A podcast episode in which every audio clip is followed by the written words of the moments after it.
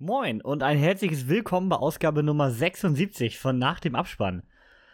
Heute geht es um die Familie.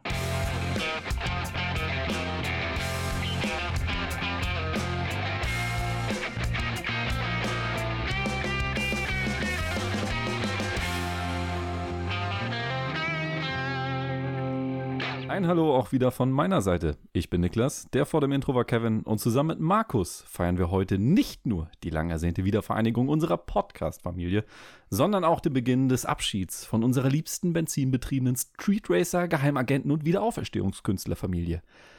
Aber zuerst, damit unser lang verschollenes Familienmitglied wieder reinkommt, Markus, was hast du denn zuletzt gesehen? Ja, neben dem Hauptfilm äh, des heutigen Abends, Tages und Vormittags, ähm, habe ich mir doch gestern einverleibt Dead for a Dollar. Das ist ein Film, den drei von unseren Zuschauern, oder ne, zwei und ein Podcast, in dem ich folge, schön auf Liste haben. Und ich bin der Erste, der den von allen gesehen hat und habe ihn genauso scheiße bewertet wie alle anderen auch. 2,6 hat er gekriegt. Aber die, die, die Darsteller müsst ihr euch mal geben. Hör mal, das ist doch Material. Christoph Walz, und Willem Dafoe. Das ist doch eigentlich, das ist doch geiler geht es nicht. In einem Western. Ja, Problem ist aber nur irgendwie, weiß ich nicht, wo die Story geblieben ist. Die haben sie wohl vergessen, als sie mit dem Pferd in den Sonnenuntergang geritten sind. Ich, ich, ich war, bin wirklich enttäuscht gewesen. Also ich habe einiges erwartet und wurde umso mehr enttäuscht. Ich, ich, ich, ich weiß bis heute immer noch nicht, worum es da geht. Ich meine, es ist, es ist klar, es ist ein Western. Die reiten da rum, die haben, die haben Banditen wieder, die da kommen. Man hat irgendwie ein Problem, das man lösen will ne, ähm, und einer ist dann Kopfgeldjäger mal wieder. Also du hast alles da, was es, was es gibt, aber es kommt keine Stimmung auf. Es werden so ähm, Tarantino-Vibes werden versucht, Kameraperspektiven von ganz bekannten Western von Clint Eastwood werden da irgendwo versucht aufzugreifen, aber nichts zieht, weil halt irgendwie alles total zusammenlos ist und die Charaktere null einen mitnehmen. Und, und auch, auch äh, Christoph Walz, ich weiß nicht, was da los war. Also, nur weil ich den Schauspieler mag und, und seine Art und Weise zu reden, was sie da ja nicht irgendwie rausgekriegt haben, ähm, habe ich dem jetzt noch einerseits irgendwas gegeben. Und selbst Willem Dafoe ist also ganz traurig. Ist so wie, als wenn man so denkt, die Karriere geht von beiden jetzt zu Ende und man fängt jetzt an, so B-Movies zu drehen. Irgendwie so, so ein Ding ist halt für mich. Und äh, ja, also geht jetzt nicht so lang, glaube ich. Der geht, wie lang, wie lang geht er hier? 106 Minuten. Den kann man sich auch mal so geben, wenn er mal irgendwo kommt. So schlimm ist er auch wieder nicht, aber ähm, ich glaube, jeder, der ihn dann sehen wird, wird, wird merken, was ich meine. Was hat der jetzt bekommen von dir? Äh, ich habe dem zweieinhalb gegeben, weil ich ihn genau halb scheiße finde, aus den genannten Gründen, und halb, halb gut finde, ähm, weil er einigermaßen ja noch die Schauspieler und die Stimmung, also ja, ich weiß es nicht. Also 50 Prozent, wirklich. Zweieinhalb. Also ein Stern für Weiz, einer für Defoe und ein halber fürs Genre. Ja, so irgendwie die Richtung. irgendwie, irgendwie so. Ich habe ich hab mir das überlegt und ja, das ist es jetzt. Ist vielleicht auch nicht die beste. Ich, vielleicht hätte ich es noch weniger geben müssen, aber ja, das war Dead for Dollar. Alles klar. Was gab es denn bei Niklas zu sehen? Ja, ich habe mir, ähm, ich habe Triangle of Sadness nachgeholt, nachdem äh, oh, du und Melanie ja doch relativ positiv davon gesprochen habt. Und ich will ehrlich sein, weißt du, ähm, hatte einen scheiß Tag, also war richtig mies drauf, war vielleicht dann auch nicht die beste Idee, diesen Film anzumachen. Und äh, vielleicht hatte ich auch ein Problem mit meiner Erwartungshaltung, aber nee, also irgendwie fand ich ihn jetzt nicht besonders geil. Ich finde auch, also der ist wirklich Geschmackssache, das würde ich definitiv sagen. Also den kannst du nicht jedem äh, wärmstens empfehlen. Ich habe heute tatsächlich, das ist echt Timing, erst mit einer Arbeitskollegin über den Film gesprochen, weil die mhm. den äh, am Wochenende gesehen hat. Und die war komplett hyped. Also sie meinte, sie hatte gar nichts erwartet und hat auch den gar nichts auf dem Zettel und der war halt einfach da im Streaming und dann klickt man den so an, ne? Der war ja richtig gut. So, und bei, da hätte ich das gar nicht erwartet zum Beispiel. Also ich finde, das so ein Film, der ist ganz schwierig, jemandem zu empfehlen, weil er ja auch diese drei Teile hat. Ja, genau. Die ja sehr voneinander abweichen. Exakt, das ist es auch. Und ähm, ich will nicht sagen, also Teil 1 ist echt Geschmackssache, Teil 2 ist das, weswegen ich eingeschaltet habe eigentlich. Und äh, von Teil 3 wusste ich nichts und den fand ich auch richtig scheiße. also dann ging es mir nur noch auf den Sack. Und das ist dann halt auch so das, was dann hängen geblieben ist. Deswegen habe ich dem jetzt auch nur zweieinhalb gegeben. Ja. Vielleicht an einem guten Tag drei, aber puh. Wenn ich jetzt gucke, was gebe ja. ich dem? Kommt drauf an, erwartest du eine Kreuzfahrtkomödie? Ich weiß es gar nicht. Also, wenn ich das Cover angucke, schon. Dann weniger. Oh, Dann weniger. Mann. Also, ich finde tatsächlich auch, der ähm, erste Teil finde ich fast schon ein bisschen unnötig tatsächlich. Der ist Ja, ein bisschen, ist äh, der, der, der gibt mir zu wenig Charakterentwicklung, dass er mich nachher interessiert. Der Mittelteil ist super stark und das Ende finde ich eigentlich geil, wie man das, den den dritten Teil inszeniert hat, aber ähm, er ist auch ein Tick zu lang, finde ich. Also der ganze Film ist ein kleines Stück zu lang für das, was er eigentlich zu erzählen hat. Also ich meine, er war ja nur mal Oscar nominiert für den besten Film und äh, da sehe ich den persönlich auch nicht. Also der war für mich der Film, der am meisten rausgefallen ist. Noch mehr als Elvis tatsächlich. Ja. Aber ich mochte ihn. Ich hatte immerhin Spaß. Aber vielleicht auch im Kino. Noch mal ein bisschen frontaler, ein bisschen äh, weniger Ablenkung, was bei längeren Filmen ja oft eine Gefahr ist, finde ich. Das kann sein. Und da hinterfragt, hinterfragst du halt nicht so währenddessen. Ja, nee, keine Ahnung. Ich weiß Und es nicht. tatsächlich würde ich sagen, schlecht gelaunt sollte man den nicht gucken, weil äh, die Stimmung heben tut er nicht. Ne, hat er nicht. Außer gute, du willst, gute Info. außer du willst mit, mit, mit Woody Harrelson über Politik diskutieren. Ja, den, den fand ich ja noch sehr stark in dem ganzen Ja. Film, aber er hat so wenig Screentime, das ist so Ja. enttäuschend. Und er ist wirklich mit Abstand die stärkste Rolle tatsächlich, ja. Ja, und die fehlt in zwei von drei Teilen. Das ist. Eigentlich fehlt sie in zweieinhalb von drei Teilen. Stimmt, also Bock hat er erstmal nicht. es ist, also er, sein Charakter war auch irgendwie mit seiner äh, Schauspielbeteiligung dort verewigt. Ja, mehr Geld für Woody Harrelson war halt nicht da. Nee, ich, ich sehe das schon. Äh, ich habe tatsächlich ähm, endlich Siso nachgeholt, den ihr beide Mhm. ja ähm, sehr gut bewertet habt. Mhm. Da, guck mal, jetzt hier, wir können alle von Enttäuschung sprechen. Den habe ich tatsächlich jetzt auch äh, deutlich besser erwartet. Mir jetzt für drei gereicht, äh, aber gute drei, würde ich sagen. Also er hat mich schon unterhalten, aber ähm, vielleicht auch wieder ein Fall der Erwartungshaltung. Ich fand in der ersten Hälfte fand ich ihn richtig gut und äh, irgendwie richtig erfrischend, war eine coole Idee, sehr minimalistisch. Aber dann hat er mich in der zweiten Hälfte irgendwie verloren. Es war mir irgendwie immer, also es hat sich zu wenig Neues irgendwie ergeben. Es war alles nachher immer das Gleiche und sorry, aber seine Überlebenskunst war mir nachher ein bisschen zu viel dafür, dass der Film sich so ernst nimmt. Dann hätte der mehr irgendwie äh, trashiger oder ein bisschen überdrehter werden können, aber dafür, dass der sich dann doch irgendwie die ganze Zeit so ernst nimmt vom Stil, war der mir dann doch ein bisschen äh, zu zäh. Also er selber als Person. Ich, Aber- ich denke, ich verstehe, was du meinst. Äh, ab, an welcher Stelle war es? Ich sag nur ein Wort Schild. Ja, da? das war, das war der, das war der Endgegner. ja, ne? Aber es fing eigentlich schon Schild beim, oder, oder Axt? Äh, nee, es fing eher schon beim Teich an. Teil, uh, Da war das erste Mal, aber da dachte ich so, okay, na gut, äh, aber das hat sich nachher halt so gemehrt, wo ich so dachte, ja, okay. Und die Nazis waren schon ein bisschen sehr dumm manchmal.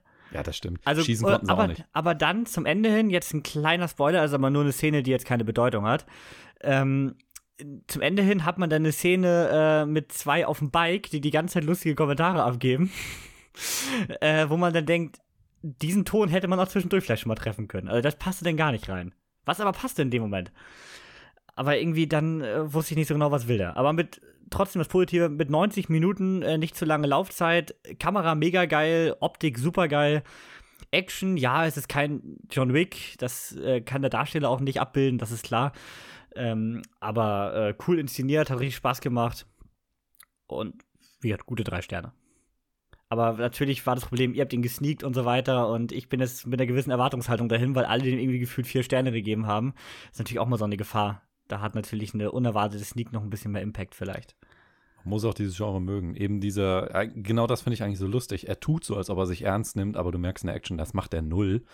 Und ähm, ja, ich meine, ich habe auch Melanies Bewertung gesehen, sie hat ihm dann auch vier gegeben, was Mhm. schon eher so ist. Aber bei ihr wissen wir, sie steht auf das, Ja. Diesen Scheiß quasi. Und äh, ja.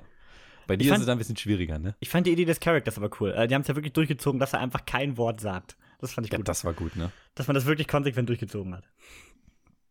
Wer auch äh, selten was sagt und wenn nur Kalendersprüche, das ist Vin Diesel in Fast and Furious. Hat auch einer wieder ein Teil zehn. gegeben. vermisst, äh, wirklich. Fast and Furious ist hier unser großes Thema heute. Äh, am 18.05. ist jetzt der zehnte Teil in den Kinos gestartet. Und bevor wir jetzt darauf eingehen, was in Teil 10 passiert und was Teil 10 eigentlich ist, vielleicht soweit vorweg, Teil 10 ist der Auftakt des Finales. Es sollte äh, immer ein Zweiteiler werden, das Finale, Teil 1 und Teil 2. Jetzt hat man sich überlegt, oder wie hat Vin Diesel im Interview formuliert, das Studio hat nach der Sichtung von Teil 10 gefragt, ob man nicht aus dem Finale einfach eine Trilogie machen könnte. Und da hat sich Vinny gedacht, ja nice. Also ist jetzt wohl tatsächlich eine Trilogie in Planung, also dass wir 10 Teil 2 und Teil 3 noch kriegen. Nee, oder? Weil die Story gibt das natürlich her. Ich meine, da ist noch so viel zu erzählen. Das ist Ähm, ja sogar nur fast das Ende. Weißt du? Fast. in The Furious. ja. Ist so, ist so. Ja. Aber bevor wir jetzt auf Teil 10 eingehen, würde ich gerne mit euch mal über die ganze Reihe sprechen. Denn äh, seit wir diesen Podcast haben, kam verrückterweise, obwohl die gefühlt jährlich rauskommen, noch kein Fast and Furious Teil raus. Und äh, die Reihe hat ja doch schon viel durchgemacht an Entwicklung. Oder nicht Entwicklung. Es fing ja damals an, in einem Land vor unserer Zeit, in einer weit, weit Galaxie. LA 2001. Ist so. Mit The Fast and the Furious. Eigentlich ein ganz stumpfer, ähm, ja, Street Racer Tuning-Film mit äh, einem Cop, der sich den Tunern irgendwann sehr hingezogen fühlt. Ganz runtergebrochen. Wo man ja eigentlich denkt, ist ein Film für sich, kannst du kein Franchise draus wagen, ne? Oder? Wie würdet ihr so Teil 1 in sich? Ist doch eigentlich ein richtig gut für sich stehender Film, macht Spaß, ist jetzt aber auch kein Überfilm, ist so eine, ich würde sagen, bei den meisten vielleicht so eine 3,5 bis 4, oder?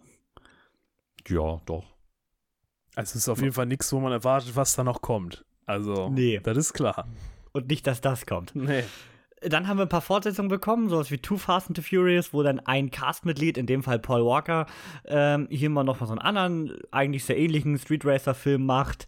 Dann haben wir Tokyo Drift, wo man nur den Namen eigentlich benutzt hat und äh, ja, einen Straßenrennfilm in Japan macht, aber eigentlich mit null Referenzen zur Fast and Furious-Reihe. Und dann kam Teil 4. Ja, und dann würden jetzt manche sagen, ging das Ganze den Bach runter. Vin Diesel würde jetzt sagen, da ging, da ging das Ganze erst richtig los mit der Familie. Denn in Teil 4 ist der ganze ursprüngliche Cast zurückgekommen und wir sind ähm, ein bisschen mehr abgedriftet in die Action-Richtung. Gedriftet. Da wird ein langer Podcast. Oh ja. Mhm. Äh, ein bisschen abgedriftet in die Action-Richtung und haben quasi den Grundstein gelegt für das, was Fast and Furious später wurde. Jetzt mal eure Meinung, wie ähm, findet ihr Fast and Furious 1 bis 3? So dieses ganze Grundgerüst, was ja sehr abweicht von dem, was wir heute kennen.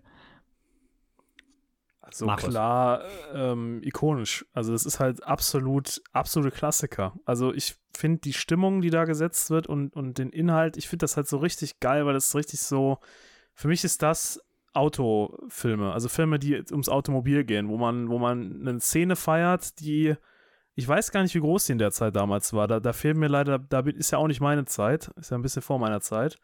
Aber da feiert man halt so einen, einen anderen, einen anderen, so einen, ja, die, die Liebe zum Automobil, zum Tuning, zu dieser Szene. Und das ist für mich das, was diese Filme ausmacht. Und deswegen werden sie auch heute noch gefeiert, weil einfach gesagt wird, äh, ich meine, klar, wenig ist jetzt hier dieses, dieses, dieses, dieses Volltuning gibt es ja nicht mehr so in die Richtung, so großflächig, aber trotzdem ist es halt immer noch für das, für die Szene, für das, was damals war, Meilenstein. Und so sehe ich das heute. Deswegen ist es für mich halt irgendwo was ganz anderes als das, was danach kam. Ne? Das ist so. Ja.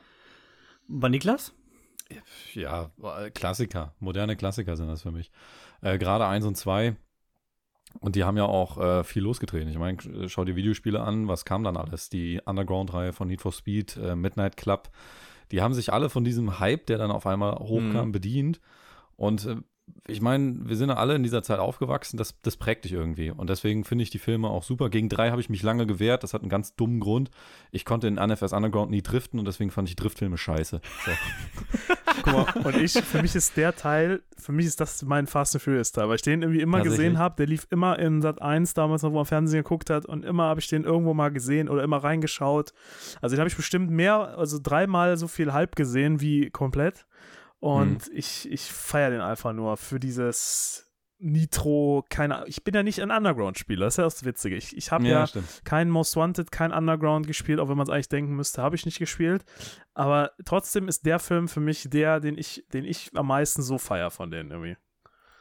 Bei mir war es tatsächlich auch lange, dass ich Tokyo Drift nicht so richtig akzeptiert hat, weil ähm, bei mir immer so weniger wie bei euch die Autos im Vordergrund standen, sondern der Cast. Ich fand immer schon am Anfang, selbst als das ja noch kleiner war, dieses ganze Familiending und so, das hat mich irgendwie immer abgeholt. Und ich fand die fast alle durch sympathisch. Also Vin Diesel war irgendwie ein cooler Typ, Paul Walker war so eine Identifikationsfigur und so, und eine 3 fehlte nun mal alles. Also Too Fast and Too Furious hat dann immerhin noch Paul Walker, den ich ja eben am coolsten fand. Und deswegen war Drift immer so, hm. Aber so als Film für sich finde ich ihn unglaublich stark. Bin ich wirklich äh, mittlerweile auch großer Fan. Und der hat ein super geiles Finale. Ich finde, dieses Rennen am Ende ist unglaublich cool gemacht. Der Canyon Drift, ja, ja. genau. Ja, und dann, wie gesagt, kam Teil 4. Und Teil 4 wollte dann mehr Action reinbringen. Teil 4 ist für mich tatsächlich der schlechteste Teil der Reihe, weil der für mich in eine völlig falsche Richtung ging in dem Moment und ich finde, der ist unglaublich langweilig, hat ein scheiß Finale. Ich meine, das ist ja das, dieser, dieses Rennen durch diese Mine, hm. das, was unglaublich kacke aussieht. Da hat mich null abgeholt, Teil 4. Sieht das bei euch aus? Ich muss gerade nochmal Revue passieren, was Teil 4 war, weil man hat ja, ja schon andere viel. Teile, die danach passiert sind, gesehen. Ich schaue mir mal gerade ein paar Bilder an. Ich weiß nicht, Niklas, ist der bei dir präsenter?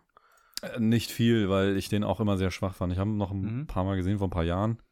Sag mal, ähm, mal eine Zwischenszene, Kevin. Was ist denn so eine Schlüsselstunt-Szene? Ich finde das, find das Finale, wo man wirklich durch diese Mine rast äh, und die hinter den einstürzt währenddessen. Aber die klauen doch da so einen Truck, oder was? Was machen die da? Ja, am Anfang, am Anfang ist Dom auch mit Han und so und noch ein paar anderen Leuten klauen die so äh, Benzinlaster da. Ich weiß auch gar nicht, in welchem Land das sein soll. Aber was ist denn das, was ist denn der Gegner? Ist das, ist da so, ist das schon. Ist Braga. Braga ist irgend so ein äh, Kartelltypi und ich weiß gar nicht, was Aber er von dem wollen. Man ist noch lokal, ne? Man ist noch lokal, regional. Ja, ja Mexiko spielt ja eine große Rolle, ne? Mexiko, genau. Soweit ich weiß, hat, genau. hat Paul Walkers Charakter als FBI-Agent Letty da reingebracht und die kam nicht wieder oder ist gestorben und dann kommen Don und Paul natürlich persönlich da rein und unterwandern wo das. Letty in Anführungszeichen stirbt? Genau. Ja, ja ne? genau. Ah ja, gut, okay. Dann und offscreen auch noch, ne? Eigentlich. Genau. Ja. Aber wir lernen ja mittlerweile im Fast and Furious stirbt man nicht. Nein.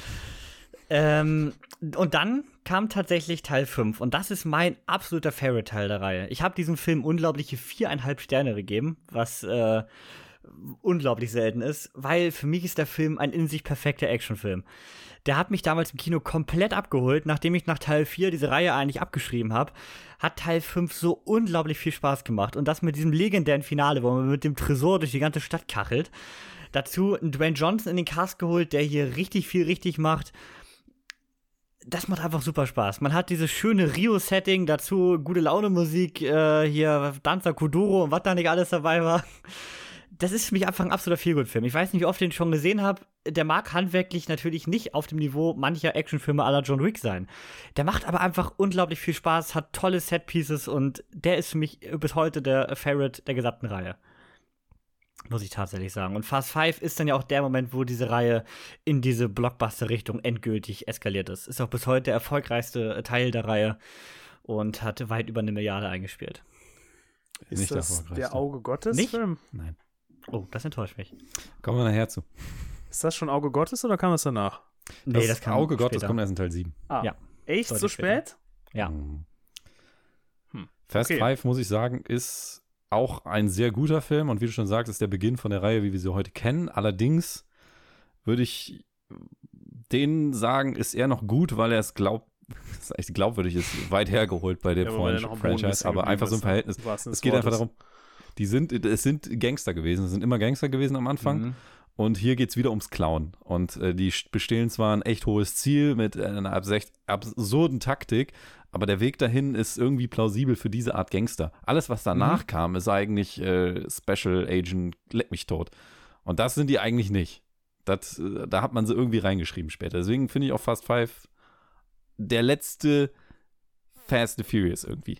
Mhm. Bevor es nur noch Action Würde ich unterschreiben. War. Würde ich unterschreiben. Und wie gesagt, von mir ist halt das prägendste wirklich dieses Finale. Ja, das ist mir das auch richtig im Kopf geblieben. Ja, und haben wir jetzt auch gerade nochmal gesehen. Schon mal, schon mal vorwegzunehmen ja. in Teil 10. Aber obwohl die da wirklich diese 20 Minuten mit diesem Tresor durch die Stadt mähen, das hat im Kino unglaublich viel Spaß gemacht beim ersten Mal gucken. Das hat, äh, fand ich richtig cool. Und selbst dieser kleine Twist, ähm, also wir spoilern hier jetzt bis äh, 9 auf jeden Fall durch, das ist klar. Selbst dieser kleine Twist mit dem Austausch des Tresors und so, das fand ich irgendwie alles cool gemacht. Das war alles noch irgendwie, der hatte wirklich noch eine gewisse Art von Story, was man mittlerweile ja sehr vermissen kann. Ich, ich finde es auch toll, dass der einfach alle Charaktere zusammenbringt. Du denkst ja am Anfang, ja. wenn du eins und zwei siehst, okay, da hast du die Crew und die andere Crew, das Bindeglied ist Paul Walker. Und äh, dann kommt Tokyo Drift, da ist ja eigentlich gar keiner. Und der Film bringt alle zusammen. Alle Wichtigen aus allen Handlungssträngen sind da zusammen und äh, das ist einfach geil. Aber es ist auch Elena, kommt auch mit, ne? Das erste Mal rein, ne? Mhm. Die die, die auch später ja noch eine Rolle spielt. Und äh, hier The Rock auch noch, wie der damals aussah. Ne? Das ist einfach nur crazy.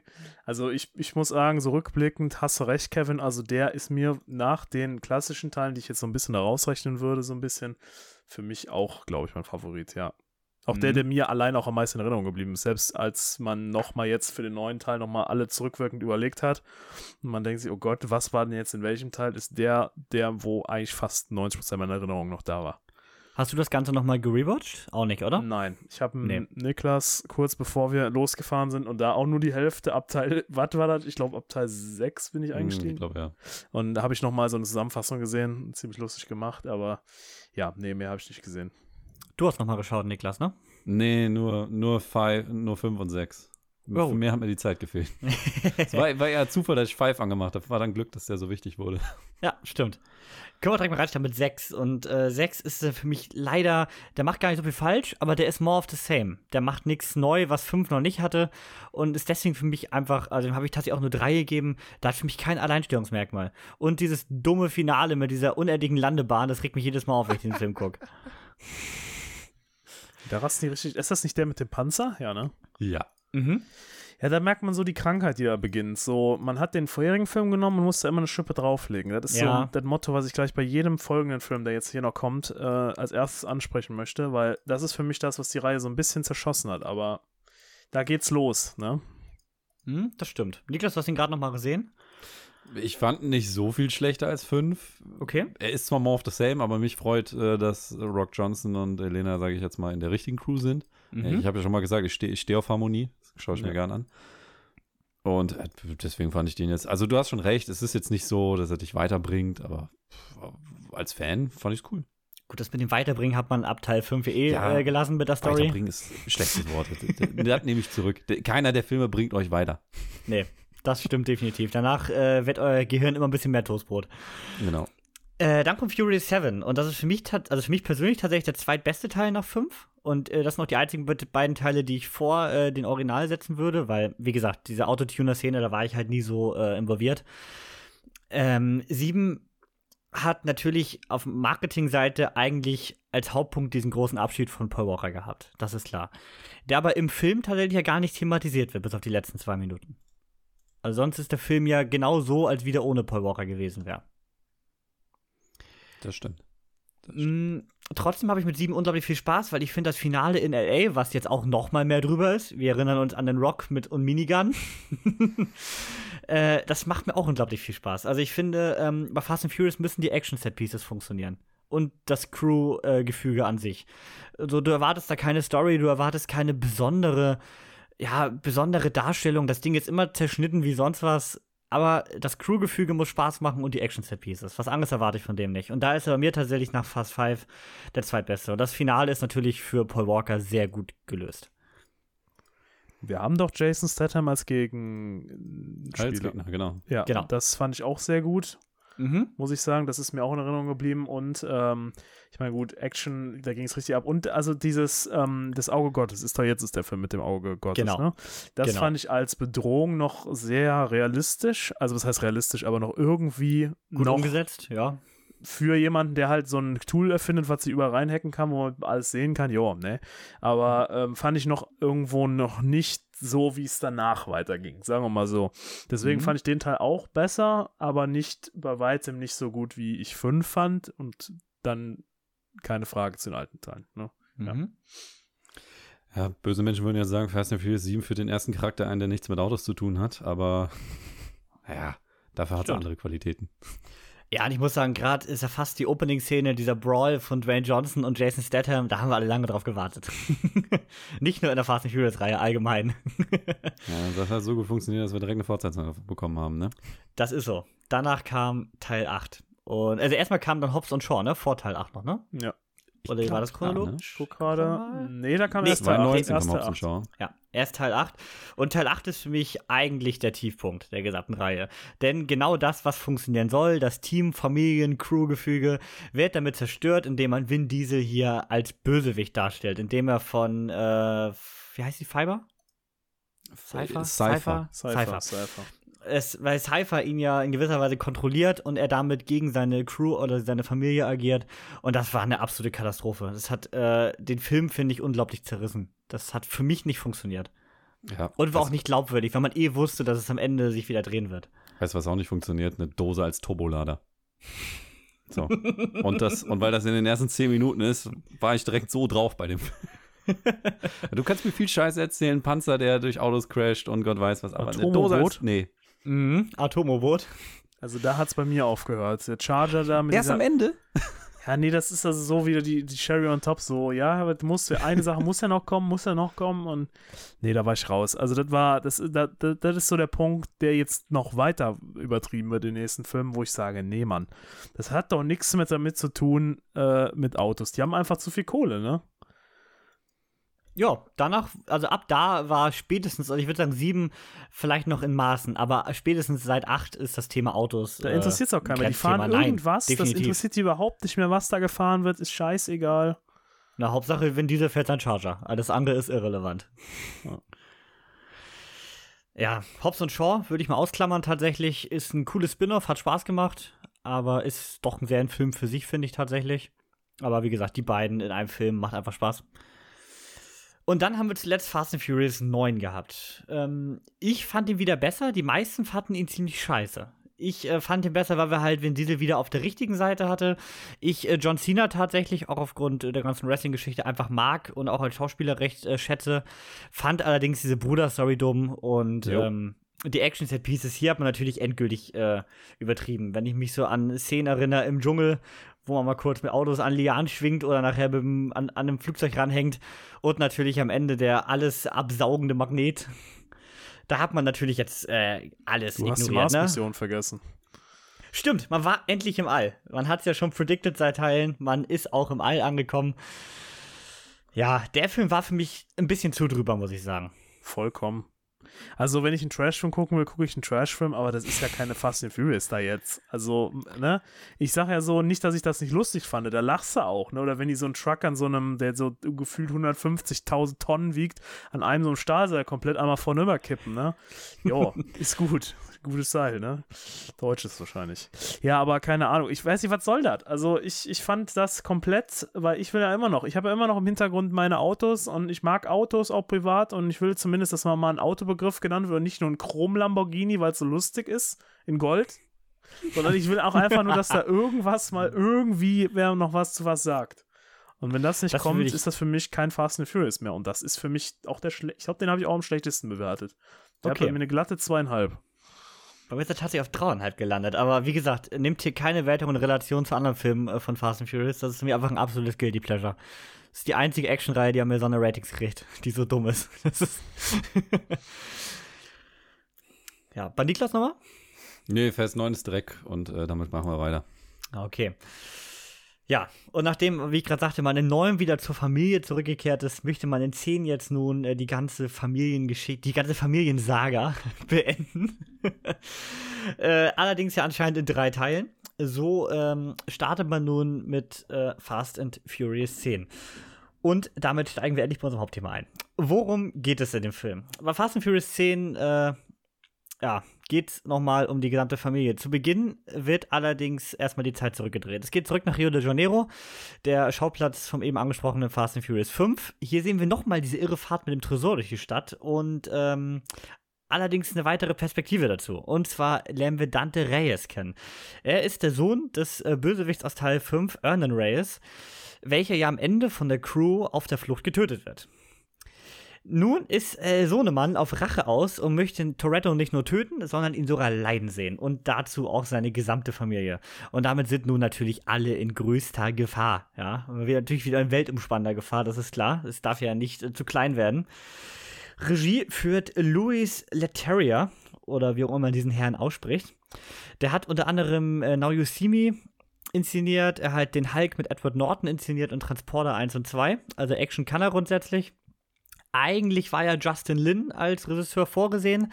Der ist ja aber während der Dreharbeiten ausgestiegen, was diesen Film auch auf sage und schreibe 340 Millionen äh, an Kosten hat steigen lassen, da jeder verlorene Drehtag wohl knapp eine Million gekostet hat. Denn der ist ausgestiegen äh, aufgrund kreativer Differenzen, unter anderem mit Vin Diesel, der dauernd irgendwas im Drehbuch geändert haben wollte. Justin Lin hat das Drehbuch geschrieben.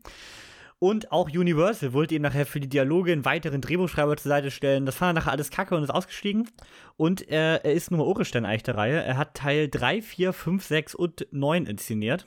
Also mit Abstand die meisten Teile. Nun haben wir hier Ersatz, der auch die restlichen Teile äh, von Teil 10 oder 11, 12, wie auch immer sie heißen werden, inszenieren wird. Und ja, wie gesagt, das Ganze ist auf 340 Millionen eingestiegen. Wir haben eigentlich den üblichen Cast, äh, inklusive aller Bösewichte, die man natürlich wieder ausgekramt hat, die schon mal dabei waren. Neu dabei ist äh, Jason Momoa als äh, Bösewicht und ähm, Brie Larson war auch das erste Mal dabei, ne? Als Ja. Tess. Genau. Ja, das Ganze ist wie gesagt der Auftakt einer Finaltrilogie und dann soll diese Reihe endgültig beendet werden. Und jetzt hätte ich gerne mal euren ersten Eindruck. Niklas. Also, ich weiß nicht, wie ich es geschafft habe. Ich wusste jedenfalls nicht, dass es nur Teil 1 ist. Ich habe ernsthaft geglaubt, das Ding ist damit vorbei. Okay. Deswegen mittelmäßig, aber das hat auch andere Gründe, nicht nur das. Okay. Markus? Ja, also ich habe Schlimmeres erwartet. Ich dachte, jetzt sind sie echt am Mars. Ist nicht passiert. Äh, Ich wusste aber, dass es ein Teil 1 ist. Ich wusste aber nicht, dass es drei Teile werden. Ich glaube, das ist aber auch zu dem Zeitpunkt, wo wir im Kino waren, noch nicht klar gewesen. Das ist ein paar Tage Ja, erst her, deswegen, ich dachte halt, das ist, ein, das ist Teil 1 von Teil 2. Den Cut fand ich okay. Kommen wir noch zu. Ähm, ich fand ein bisschen mehr am Boden geblieben, trotzdem aber auch zu überregional die Probleme und ich wusste aber, dass es passiert. Deswegen fand ich ihn nicht so kacke, weil ich damit, damit gerechnet habe. Also, ja. Okay, bin ich wohl der mit der besten Meinung hier, also äh, mit der mit der hochsternigsten. ich habe ihn tatsächlich, also ich habe mal so eine Rankliste auf Letterbox gemacht, bei mir auf Platz 4 in der Fast and Furious Reihe nach, eben besprochen 5 und 7 und Teil 1. Ähm, ich hatte wirklich viel Spaß. Wie gesagt, die Reihe ist eh so ein Guilty Pleasure von mir und der macht genau das richtig, was die letzten äh, der Action-Teile richtig gemacht haben. Er äh, dreht ordentlich auf, übertreibt ordentlich, macht aber nicht das, was 8 und 9 falsch gemacht haben. Man äh, lässt das Team so weit wie möglich zusammenarbeiten und man dreht nicht so sehr am Rad wie Fast and Furious 9, dass es einfach nur lächerlich wird. So, das ist so meine, ja, mein erster Eindruck, sage ich mal. Wir können ja erstmal zum Cast kommen. Und zwar finde ich schon mal, das ist ein kleiner Kritikpunkt und ein Positivpunkt in einem. Denn äh, man möchte natürlich jetzt im Finale nochmal alle Leute zurückholen, die irgendwie mal in dieser Reihe mitgespielt haben. So, dazu gehört jeder, der irgendwie mit Vin Diesel zusammengearbeitet hat, als auch jeder, der mal Bösewicht war. Ich meine, das ist eh so eine Fast and Furious Krankheit, dass man jeden Bösewicht wieder rauskramt, äh, der im nächsten Teil mit bei den Guten ist. man kriegt immer auch eine andere logische Begründung dafür. Ähm, ja, und wie gesagt, selbst alle der Crew sollen dabei sein. Und das macht natürlich den Film erstmal zu fast eine zweieinhalb Stunden Laufzeit. Und das bei einem ersten Teil und so ein bisschen zerfasert, weil man natürlich so viele Menschen in diesen Cast reinkriegen will, dass es wie so ein bisschen wie so ein Infinity War anfühlt. Da, daran musste ich äh, jedenfalls mehrmals denken. Wie war das bei euch? Hm. Markus, Niklas? Ja, Hallo. ich, ich überlege gerade über deine Worte nach mit diesem Vergleich gerade, habe mich jetzt so ein bisschen, was ich eigentlich sagen wollte, rausgehauen. Ähm, ja, also man, man, man fängt ja an, man weiß ja, was, was passiert ist. Man hat ja eine Vergangenheit. Man hat ja nun mal halt seine neuen Filme. Ja. Mhm. Und, und äh, man merkt halt, dass man da alles irgendwie zu Ende kriegen will. Man holt alle zurück, wie du schon sagst. Also ich finde es auch nicht gut, dass man immer alle zurückholt, weil manche gehören auch einfach mal für eine gesunde Story, dass man sich mal damit abfindet, dass die weg sind. Ne? Und nicht nur welche, die wirklich dann weg sind, ne? wie ich sage jetzt Paul Walker, das ist ja klar, aber ich sage so wirklich, dass man auch mal nicht jetzt hier wieder alle so, und das hat mich auch ein bisschen gestört, vor allem in der letzten Szene. Aber Mhm. ähm, trotzdem äh, bin ich, also man, man freut ja sich nie, wenn irgendwas stirbt, meistens zumindest, aber ich lasse jetzt kommen, lasse jetzt einmal für die Fans, weil ich, ich würde mich nicht als richtigen Fan bezeichnen, alles nochmal abrunden, lass die einmal noch alle gl- glücklich sein und dann schließt diese Riesenreihe ab, die ihr hättet davon schon vor zwei, vor zwei, drei Filmen schon mal langsam zu Ende kriegen können. Jetzt bei zehn Filmen, finde ich, ist so ein Riesenende gerechtfertigt. Nur nicht drei Teile. Also zwei Teile hätte ich denen jetzt gegönnt, aber drei Teile bin ich da, bin ich dagegen. Ich finde, dadurch, dass du so viele Figuren hast, hast du das Problem, dass eine P Person wie Jason Statham halt bisher in Teil 1 erstmal richtig hinten rüberfällt, zum Beispiel. Ne? Den hebt man sich natürlich dann für den nächsten Teil auf, aber das zerfasert natürlich alles extrem, weil man alles irgendwie unter einen Hut kriegen muss und da natürlich dann gar kein Platz mehr für eine Story Ja, bleibt. deswegen m- müssten alle nicht sein. Brauche ich nicht, um Mhm. glücklich zu sein. Niklas? Ja, mich hat es schon wieder so ein bisschen gestört, dass äh, wieder so aufgeteilt wurde. Ne? Die einen gehen dahin, die anderen gehen dahin. Jeder verfolgt so ein bisschen eigene Ziele. Das ist so ein bisschen wie, wie Harry Potter, der siebte Teil, Teil Mhm. 1. So, Ja. auf einmal löst sich alles auf, was du vorher hast lieben gelernt. Und du fragst dich, was soll das? Und dieser Film geht zu Ende und das hat sich noch nicht aufgelöst und denkst dir dann, hm, ja, nett. Äh, jetzt würdest du halt gern direkt einen zweiten Teil oder den eventuell dritten Teil sehen, kriegst aber nicht. Stattdessen muss ich jetzt ein Jahr warten und sitzt da ein Jahr mit dieser Enttäuschung im Bauch rum. Bestenfalls. Also der Datum steht ja noch nächstes ja. Jahr, aber es Wahrscheinlich heißt wird ja, es eher zwei Jahre dauern. genau, Ne? dass es schwierig wird, weil sie konnten ja nicht komplett Back-to-Back drehen wegen äh, dem Ausstieg von Justin Lin. Also sind es eher zwei Jahre. Deswegen, ja, bei sowas geht mir dann auch fast die Luft verloren. So nach dem Motto, ja, alles Mhm. klar, das ist der Anfang des Abschiedes, der sich über sechs Jahre strecken soll. Leute. Also. Und jetzt schon mal erst kleine Spoilerwarnung, wer hier wirklich gar nichts wissen will über Rückkehrer und Personen. Aber äh, spätestens als eine Gal Gadot wieder auftaucht, dachte ich so, hm, ja, schon wirklich ziemlich weg. Ey, das, das ist mir eigentlich egal. Die ist einfach nur von einem Flugzeug gefallen. Hat sich Ja, nichts gebrochen. Die, weißt du, meine Theorie ist, die hatten einfach keinen Sprit mehr, um zurückzufahren. Deswegen wussten die nicht, was mit der passiert ist. Ja? Ich meine, die Landebahn ist ja auch 40 Kilometer lang gewesen. Das, Das ist ist so. schwierig, ne? Das ist natürlich so, ja. Ja, man kriegt natürlich viel aus und ich finde gerade so dieses, aber dieses Bösewichte-Ding, das war einmal gut, aber ich meine, eigentlich fängt es schon in Teil 1 an, wenn wir ehrlich sind. Da war Paul Walker eigentlich der Antagonist. Ne? Auf der Polizeiseite. Oh, da war es dumm, weil Paul Walker ist der Hauptcharakter im zweiten. Ja, das stimmt, das stimmt. Aber so Paul Walker haben wir dann später in die Crew integriert. Und naja, spätestens in Teil 5 haben wir Dwayne Johnson auf der Polizeiseite. Machen wir das gleiche wie mit Paul Walker, integrieren wir in die Crew. So, gut, Jason Statham wollte man jetzt auch nicht nur für einen Film verheizen. Wie man allerdings das rechtfertigen kann, dass er plötzlich der Babysitter von Doms äh, Kind ist, schon schwierig, ein Teil später damals. Das war ja in Teil 8. Na gut, lasse ich auch noch durchgehen. Und jetzt kommt man aber auch noch mit Charlize Theron um die Ecke, die auch der blödeste Blödarsch war. Und kommt jetzt die Ecke mit, naja, also der mag dich ja auch nicht, jetzt mögen wir den beide nicht, also müssen wir wohl zusammenarbeiten. Und in der nächsten Szene rettet sie erstmal Letty. Ein Job für zwei. Und um das Ganze abzurunden, auch John Cena als Bruder ist natürlich hier dann wieder auf der guten Seite. Hier muss ich aber sagen, der passte richtig rein. Ich fand die Szene mit ihm haben richtig Spaß gemacht. Ich fand der Humor zusammen mit Little Brian hat super funktioniert. Allerdings ist er tatsächlich ja der Einzige, wo der Film Konsequenzen hat. Also wir sind hier im Spoiler-Part, das ist klar, ne? Denn John Mhm. Cena ist ja eigentlich der Einzige, wo man sicher sein kann, dass der tot ist. Bist du sicher? Also mehr oder weniger. Er ist so wirklich richtig explodiert. Hast, ja, aber hast du seine Leiche ich rumfliegen? habe die? Leiche nicht gesehen. Ich hab's ja auch nicht gesehen, aber Okay. da wäre ich mir jetzt recht sicher, ehrlich gesagt. Also explodierende Autos, das wissen wir aus Teil 3 respektive Teil äh, 7. Mhm. Äh, no, nee, 9 ist das ja, wo es erst aufgelöst wird. Ist überlebbar. Ja, stimmt, stimmt. Das ist Survivable. richtig. Ja, guck mal, se se selbst Han können wir auch von den Toten wieder auferstehen lassen. ich ja. Auch der ist äh, wieder da, ja. Das, den hatte ich gerade ganz vergessen. Ja, aber das finde ich halt über die Dauer der Reihe ein bisschen zu doll. Das kann man mal machen, wenn man so einen Jason Statham halt im Cast haben will, okay. Aber ob man das nun mit jedem Bösewicht bisher machen musste, das, ich finde, das nimmt dem Vorgänger auch so ein bisschen die, den Reiz, ne? Weil der dann ja doch im Nachhinein eigentlich doch ganz nett war. Ich gebe zu, der, der, der Tod, wow, jetzt sind wir echt sehr weit im Spoiler-Part Ja, drin. Ne? das muss Eigentlich. aber. Der Tod, das ganz war ehrlich, wer sich bei, ganz kurz, wer sich bei dem Film um die Story schert, also sorry. das, ist, das, ist so, das ist so ein krasser Moment, wie so, wie so ein Goose aus Top Gun in Teil 1, ne?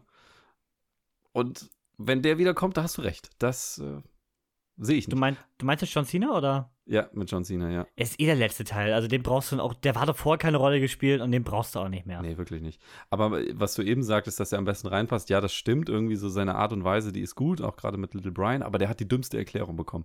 Oder sage ich mal, die, die schlechteste Entwicklung Ja. zum Guten hin. Ja, da gebe ich dir recht. Das war schon auf dem Master Superman, Bat- Batman gegen Superman Niveau. Ja, wirklich. Das ist so. Selbst alle Objekte kommen ja irgendwie zurück, ne? Also ich meine, spätestens als das Atom-U-Boot da wieder aufgetaucht ist am Ende, dachte ich so, Alter, jetzt graben sie alles wieder aus. Alles, was sie irgendwo mal gefunden haben, das wäre wär noch geil, hätten sie per Satellit so eine unendliche Rollbahn über die halbe USA gezeigt. Aber ich meine, also das war wirklich Fanservice pur, der Film, muss man einfach sagen. Meinst du, in Teil 3 kommt der getunte Supra aus dem ersten wieder? Das 9-Sekunden-Auto. Nee, 10-Sekunden-Auto. Ja, 10 Sekunden, Auto. Aber wir steigen mal ein bisschen im Film ein und gehen mal wieder ein bisschen zurück. Und zwar für mich zum besten Setpiece des Films. Und zwar befinden wir uns in Rom. Und wie ich eben schon sagte, ist ja meine Favorite Action-Szene der gesamten Fast and Furious-Reihe der, der Tresor-Part. Und ich meine, man hat hier ja eine sehr ähnliche Hommage gefunden. In dem Fall ist es eine rollende Bombe. Physikalisch, naja. Aber ich hatte unglaublich viel Spaß bei der Szene und war ab da wirklich drin im Film. Also die hat das so richtig äh, gut gestartet. Wie sah das bei euch aus? Gegenteil. Oha. Also, ich habe mir gedacht, das ist so ein typisches Fast and Furious Ding, technisch kompletter Quatsch.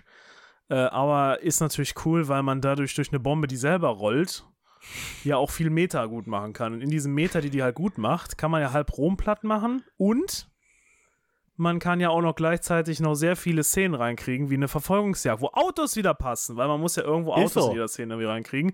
Und die fahren ja auch gerne hinter einer rollenden Bombe her. Weißt du, wenn eine Bombe, die steht ja normalerweise oder rollt nur einmal nach links und dann war es das. Ne? Ähm, ja, also finde ich schwierig. Also ich fand das Ding halt wieder total drüber und war mir so eine klassische Fast and Furious Gefahr, die für mich null realistisch vorkam und deswegen für mich auch null irgendwie mich gecatcht hat. Ich dachte eigentlich, du bist richtig Fan, Markus, denn äh, ich musste die Ja, ganze Trash- Szene an mein eine an, ich, nee, ich musste die ganze Szene an on eine. fire. Nein, nein, ich musste die ganze Zeit an eine andere Sache denken. Die heißt Rocket League. Jo, auf der Brücke. Da habe ich auch nichts dazu. Jetzt reicht's mir. Wo Dom dann da, da, ich dachte, der, der kickt ja nach links ins Wasser, aber nee, er hat ja dann nur ähm, sich dann da. Naja, komm, reden wir nicht drüber. Ich will es gar nicht mehr wieder. Dann, dann rege ich mich nur wieder auf, aber. An den Kran gekickt. Ja, mit das hat er auch Kran. berechnet mit seinem. Der hat, ja, das Ist ist, so. äh, wenn, wenn du das kannst du nur wirklich sehen, wenn du Frame für Frame guckst. Das ist so. Ähm, in zwei Frames liegt dein Geodreieck an. An die Scheibe. Und so hat er dann mit dem Circle. Aber ich will das gar nicht, das ist eine komplizierte Berechnung. Respekt. Markus, er erklärt dir doch später. Äh, wenn, du, wenn, wenn du willst, kannst du alles möglich machen. Ja, das ist der Motto der Reihe, glaube ich. Ja. Ich meine, das wird ja sogar in dem Film referenziert. Der neue Agency Supermufti sagt ja sogar, ja, also sie haben alle Gesetze, alle physikalischen Gesetze gebrochen und das zweimal. sagt er sogar zu Tess. Wie fandst du denn äh, Rom, Niklas? Ja, ich meine, es ist der große Action-Part von dem Film. Ne? Die, die später kommen, sind da eigentlich sogar noch ein bisschen kleiner. Deswegen, ja, für die Action fand ich ihn cool, lustig, Spaß gemacht. Wie gesagt, alle physikalischen Grenzen mindestens zweimal gebrochen worden. Das ist schon okay so. Bei dem fand ich tatsächlich teilweise, dass das CGI wieder ein bisschen hinterhergehangen hat. Leider ja. Gerade wo Leider ja. gewisse Challengers über Treppen fahren. Oh, das Sehr war, boah, das unrealistisch aus. Das war so schlimm. funktionieren Fahrwerke nicht und Trägheit. Aber egal. Das Muss so ja nicht heißen, dass die CGI Leute, die das erstellt haben, Ahnung von Autos haben. Geht ja nur um Autos, ne? Ah, nee, eben nicht mehr. Aber wir haben ja gerade schon festgestellt, physikalisch geht alles. Ja. Das ist so. Also ich glaube, man hat sich mal den Punkt geschaffen, du kannst alles machen. Die Leute nimmst dir in, in dieser Filmreihe ab. Das ist so. Deswegen, also. Aber es bleibt wieder so ein mittelmäßiges Gefühl zurück. Ich kann dir nicht genau erklären, warum. Es ist einfach so, dass du so abgestumpft bist von dieser Reihe. Ja, das hatte ich in neuen tatsächlich oft. Hier saß ich in dem, also in dieser Szene, ich hatte dir viele angesehen, wo ich gleich drüber mecker. Aber hier hatte ich in dieser Szene dieses kleine Kindgefühl, na gut, mit Bier in der Hand, aber dieses kleine Kindgefühl, wo ich so dachte, boah geil, das macht Spaß. Das war so dieser eine Moment, der irgendwie ein bisschen neu wirkte, obwohl der ja eigentlich, wie wir gerade gesagt haben, zu fünf gar nicht viel neu macht. Aber der hatte irgendwie eine Idee, die mochte ich. Die hat mich abgeholt in dem Moment. Hm. Die hat keinen Sinn gemacht, das war alles dumm, aber die war so drüber, dass sie mir schon wieder Spaß gemacht hat. Aber du hast recht, das CGI war stellenweise äh, schwierig. Bedenklich. Für 340 Millionen richtig bedenklich. Aber Avatar saß da irgendwo in der hinteren Ecke im Saal und hat sich gedacht. Jetzt kommt da eher gut, wenn wir wissen, das kommt davon, wenn man Sachen zweimal anpacken muss. Aber ja. Das ich weiß ja gar nicht, ist, ist dadurch viel, ist bei der Produktion viel schiefgegangen? Also hat Justin Lin angefangen zu produzieren und ist dann ausgestiegen? Das, habe ich also tatsächlich versucht rauszufinden. Hm. Äh, Drehbuch wurde wohl größtenteils umgeschrieben von ähm, äh, unserem zukünftigen Regisseur, sag ich mal. Hm. Also es ist nicht mehr so viel äh, geblieben, aber ich weiß nicht, wie weit die Produktion war. Ich habe nur gelesen, dass die Second Unit äh, weiterhin normal gearbeitet hat. Aber ich meine, Landschaftsaufnahmen von Rio äh, kann man so oder so machen. Das ist noch nicht das Problem. Also war der, der Ja. logistisch äh, geringst au aufwendige Teil so. Ja, kann man so sagen. Dann können wir mal zum nächsten Teil kommen. Und da kommt der Markus wieder ins Spiel. Da kommen wir nämlich zurück nach Rio und was ja auch in jedem dieser neuen Fast and Furious Teil dabei sein muss, ist dieses kurze obligatorische Straßenrennen. Oh, Man kommt immer in dazu. so eine richtige, in so eine richtige cringige Tuner-Szene, die aussieht wie in 2001. Und da rennen auch immer dieselben Leute rum, egal in welcher Stadt. Und dann gibt es dieses eine Autorennen, in dem mehr hochgeschaltet wird, als das Auto Gänge hat. Und ja, das ist so. Genau Aber so muss Vorsicht, das sein. Leute. Ich habe eine Theorie, die habe ich ja noch gar nicht geäußert, warum Oh, die das so los. machen. Die dürfen keine, jetzt, jetzt wirklich Theorie, ich weiß es nicht, ob es so ist, die dürfen keine Straßenrennen mehr zeigen, weil es Nachahmer gibt. Deswegen können die das ganze Thema nicht mehr machen und machen nur noch, wenn sie ein Straßenrennen machen, abgesperrt unten am Pier geradeaus ein äh, Sprintrennen, weil die Mhm. sonst Nachahmer äh, produzieren. Das, das machen die nicht mehr mit, die Leute. Deswegen haben die Also- dieses Ganze, können die nicht mehr hingehen und können normal Straßenrennen machen wie früher. Auf jeden Fall hat es einen Aspekt, und zwar bei den Dreharbeiten in LA, habe ich gelesen, äh, gab es äh, massive Anwohnerproteste wegen äh, dieser Probleme illegaler Straßenrennen in LA. Das scheint da wohl recht problematisch zu sein. Mhm, LA, die Und da gab es tatsächlich, genau, und da gab es tatsächlich beim Dreh äh, in LA, ich vermute mal, da ist, eigentlich LA war ja fast nur sein Zuhause. Da war ja gar nicht so viel. Aber beim Dreh war, waren da tatsächlich massive Anwohnerproteste Ja. gegen diese Filmreihe. Also in gewisser Weise könntest du tatsächlich recht haben. Ich meine, das ist wahrscheinlich das, weil man das nicht mehr, nicht mehr vereinen kann. Und wenn die das jetzt nochmal machen, dann alle holen sich wieder die Autos und keine Ahnung, was, da gibt ja echt kranke Leute raus, die viel, viel Kohle haben. Aber äh, nee, ich äh, glaube, das ist der Grund. Und deswegen fand ich es cool, dass wir nochmal den Vibe reingebracht haben, weil die Musik, also als die dann da reingezoomt haben, ich meine, gut, das ist natürlich wieder die, die Frauen, die können ja auch nichts da, außer, außer mit, den, mit ihren mit den Schlippern da wedeln. Aber ich Ja, meine, es so. ist einfach der Vibe, weißt du so, ich unterstütze das nicht, aber ich fand das einfach cool gemacht. Also ich fand das wieder so richtig, dieses, das muss aber auch, finde ich, sein. Und dann fährt Ja. er mit seinem dicken Charger da rein in die Menge und sind auch 50.000 Leute dann da wieder. Und also ich, das Klar. muss sein. Also ich fand, Bunt, Neon. wäre das nicht gekommen, äh, da wäre auf jeden Fall ein halber Stern weg gewesen. Nur deswegen. Aber das haben sie auch fast in jedem Teil drin Ja, gehabt, oder? muss. Fehlte das in irgendeinem? Hm, ich glaub Selbst in nicht. 8 haben sie es drin gehabt mit dem bösen Dom. Wie sah die Szene denn in 9 aus? Ja, gut, da könntest du recht haben. Bin ich mir gerade unsicher. Oh, oh. Ja, bin ich mir unsicher. Dann, den habe ich auch nur tatsächlich nur einmal im Kino gesehen. Da müsste ich nochmal. Nee, zweimal. Zweimal hab ich ihn gesehen. Da müsste ich nochmal äh, nachschauen. Aber sonst, sie war halt sehr üblich, aber sie hat Spaß gemacht. Aber auch da, Markus, wurden wieder die Grenzen der Physik gebrochen. Und zwar hat Jason Momoa sich nicht lumpen lassen und eine Bomben unter dem Auto platziert. Und indem man ein Auto einfach rammt, wird auch die Bombe abgekickt. Das ist so. Ja, man Ja, kennt das doch. Das ist ganz klar Magnete und der Niklas kann das jetzt besser erklären als ich. Ich bin ja nur, ein- nur ein normaler Mensch, der das nicht. Also ich, ich äh, sag, das ist für mich ganz plausibel. Also ich kenne dann doch, wenn man den, wenn man ein iPad habt und ihr habt einen Apple Pencil dran, schmeißt das Ding auf den Boden, dann fliegt der Apple Pencil auch ab, ne? Also das ist auch noch ein Magnet. Also fertig. Ja, Le- Leute, ich meine, ihr habt in Rom gesehen, Dom Toretto ist offensichtlich geometrisch-physikalisches Vektor-Dingens-Genie. Und der hat, wusste genau, wie er das Auto rammen muss, damit es auf das andere Auto fliegt, was unten die Mine abzieht. Ah, Ganz klar. Wo du das gerade sagst, in Rom, die eigentlich noch krassere geometrische Szene war die, wo die Bombe nachher explodiert und äh, er so an diesem Café vorbeifährt, damit äh, die nicht weggesprengt werden. Feuerwalze da nicht rübergeht. Ah, das war so richtig dämlich. Also ich kann euch jetzt nicht kurz nochmal kurzer Einw Einwurf. Ich kann es euch jetzt nicht beschreiben, was es war, aber es gibt auch so eine Szene in Fast Furious 9. Okay. Vor irgendeinem Luxushotel sehe ich ja auch die Weiber in Luxusoutfits tanzen und da stehen auch viele Autos davor mit vielen Leuten. Ja, ja. Okay. Ah, doch, doch, doch, doch, genau, da treffen die beiden sich dann auch. Ne? Ja, ja, klar, genau. dass Also beide es gibt richtig auch viel sowas Asche da. haben. Ne? Das ist einfach diese, die haben so ein Skript, ne? Da stehen so ein paar Sachen drauf, neuer Film, ne? Da hast du grundsätzlich viel, viel Spielraum. Ähm, Corona muss drin vorkommen als Bier, ne?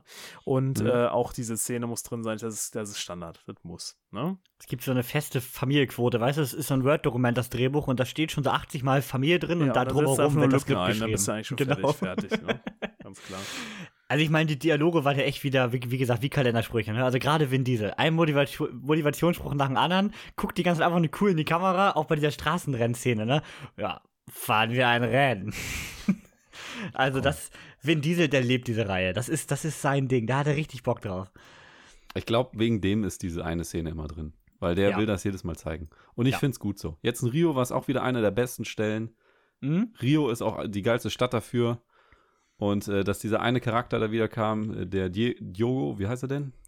Einer, ja, genau, aber der einzige andere, der außer John Cena wahrscheinlich wirklich stirbt. Ja, genau. Dass der wieder gekommen ist, hat mich gefreut. Und dass sie wieder Mhm. die gleiche Show-Off mit äh, der gegnerischen Partei hatten. Und das war die einzige Stelle, wo mir Jason Momoas sehr extravaganter Charakter nicht komplett deplatziert Ja, vorgekommen zu dem ist. kommen wir gleich nochmal. Ich weiß. Den habe ich hier noch auf der Liste stehen. Der kriegt sein Fett noch weg. Nein. ähm, irgendwas wollte ich gerade noch zur Straßenrennszene sagen. Ach so, da man ja nicht jeden Toten zurückholen kann, weil das an manchen wirklich unlogisch ist und Elena wurde ja nur recht deutlich exekutiert, haben wir hier das Problem, naja, die hat ja noch eine Schwester, die man dann ausgräbt. Die ist natürlich zufällig auch bei diesem Straßenrennen. Ja, gut, ob das Not getan hätte, weiß ich nicht. Äh, fand ich dann wieder ein bisschen weit hergeholt. Hätte, aber gut. Ist so. Was ich allerdings als vielleicht größten Kritikpunkt an der Story dieses Films habe, ist diese unnötigen Kloppereien. Da haben wir genau zwei Stück. Also einmal in der Arktis haben wir ähm, Letty und äh, Cypher? Cypher, ne? Mhm. Ich kann meinen Namen nicht merken. Letty und Cypher, die sich da äh, gegenseitig äh, kloppen. Man denkt sich so, so, warum? Die hatte ich gerade gerettet, stell ich nicht so an. Das fand ich so ein bisschen unnötig in dem Moment, aber Hauptsache, zwei Frauen dürfen sich nochmal kloppen. Und, weil die Szene haben wir auch immer drin. Also entweder Michelle Rodriguez oder sonst eine von den Damen, die im Cast dabei war, muss ich immer einmal prügeln. Das ist auch so ein Schema, was immer dabei ist. Und auch Jason Statham gegen Han, das fand ich so unglaublich unnötig. Das war total dumm. Das habe ich nicht verstanden, Also warum die das gemacht haben. Da Na, ja, weil Han ihn ja theoretisch umgebracht hat. ja, die haben ihm seine Nüsse Äh, weil Jason weggenommen und dann war erstmal, da war erstmal Partytime, ne? Also. Ey, nee, fand ich auch daneben. Und auch, dass einfach Jason Statham ein bisschen böser dargestellt werden muss und dem dann ein Typ im Boxsack sein muss. Also, Ja, das habe ich auch nicht verstanden. Was sollte das denn wieder sein? So total. oh. also die Ja- Jason Statham-Szene fand ich komplett lost. Ja. Weiß nicht, die hat mich gar nicht, die, hat, die war komplett verschenkt. Dito. Jetzt habe ich noch einen Punkt, bevor wir zu Niklas angesprochenen Jason Momoa kommen, und zwar die neue Agency. Fand ich auch ein bisschen schnell doll gelöst. Ja, also der Mr. Nobody ist jetzt weg und ja, jetzt bin ich hier und jetzt müssen die weg. War auch eine sehr schnelle Kehrtwende, damit wir das irgendwie in die Story reinbekommen. Aber den Typen, der da das Ganze leitet, den fand ich so unglaublich austauschbar und langweilig. Weiß nicht, hat null Charisma, äh, hab mich gar nicht abgeholt. Genau. Gut. Auch abgehakt. Und damit kommen wir zu Jason Momoa. Darf ich vielleicht mal meine Meinung vorwegnehmen? Jo. Weil ich glaube, die weicht sehr von eurem ab. Für mich das Highlight des Films. Ähm, er hat natürlich, also er hat sich vor definitiv The Dark Knight angeguckt und äh, macht hier einen auf Joker.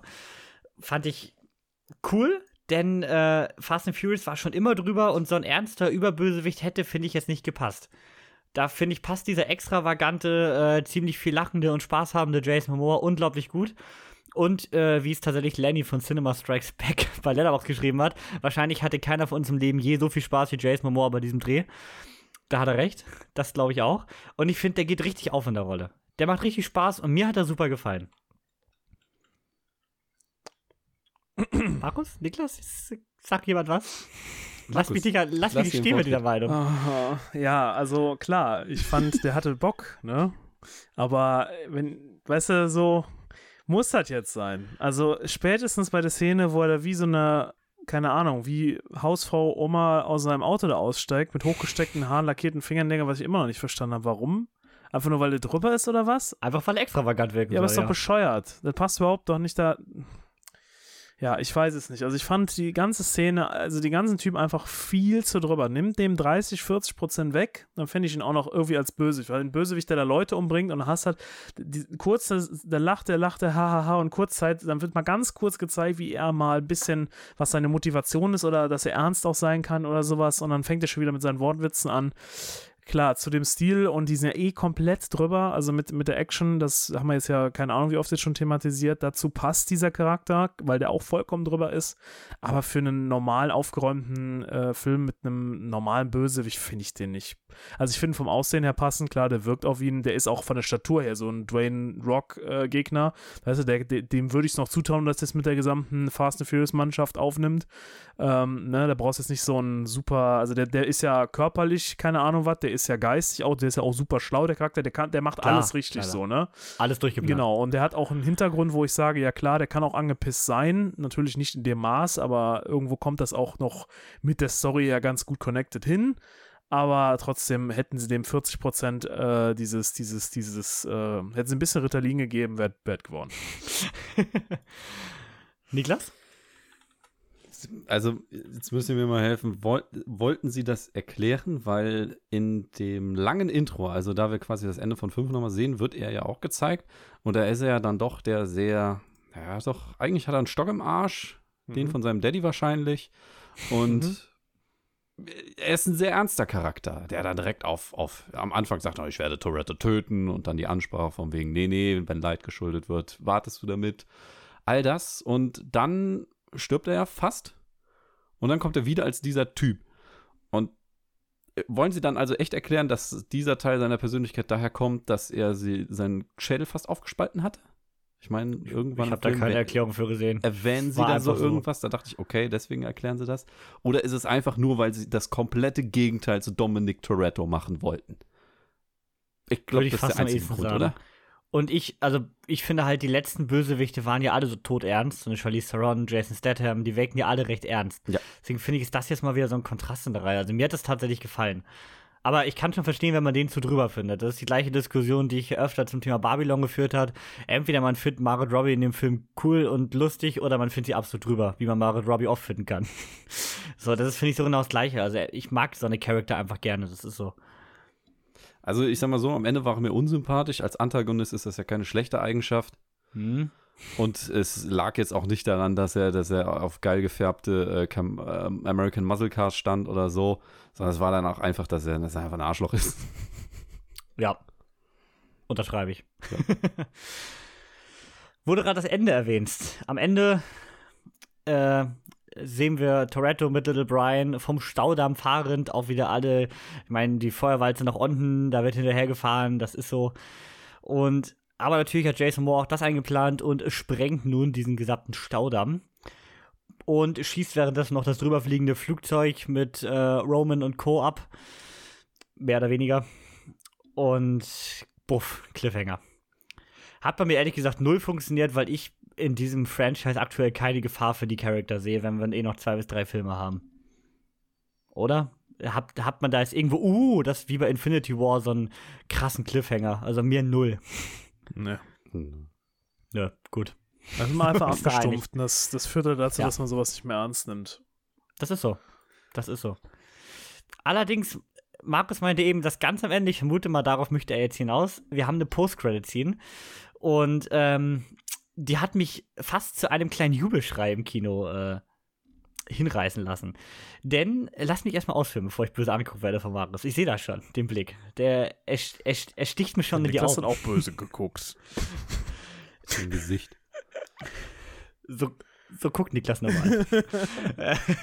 der beißt gar nicht, der so, will nur haben, spielen. Da haben, da haben wir auch wieder die Top Gun Refer Referenz-Check. in der nächsten Folge. Ähm, wir haben eine Post-Credit-Scene, in der ein Soldat in Jason Moores Versteck ist. Jason Moore ist am Telefon, droht ihm, weil er wäre ja der wahre Killer und so weiter. Er nimmt die Maske ab und es ist Dwayne The Rock Johnson. Und damit habe ich ehrlich gesagt null gerechnet. Also ich, mir, mir war es nicht gespoilert bisher. Und da er sich ja mit Vin Diesel nach Teil 8 überworfen hat, hätte ich nie gedacht, dass man sich nochmal zusammenrauft äh, fürs Finale. Hätte ich nicht erwartet. Deswegen war das für mich eine mega Überraschung und ja, ich meine, was willst du in dieser Testosteron geladenen Filmreihe noch mehr als ein Dwayne Johnson? Der musste einfach nochmal kommen. Deswegen habe ich da richtig Bock drauf. Wie seht hm. ihr das denn?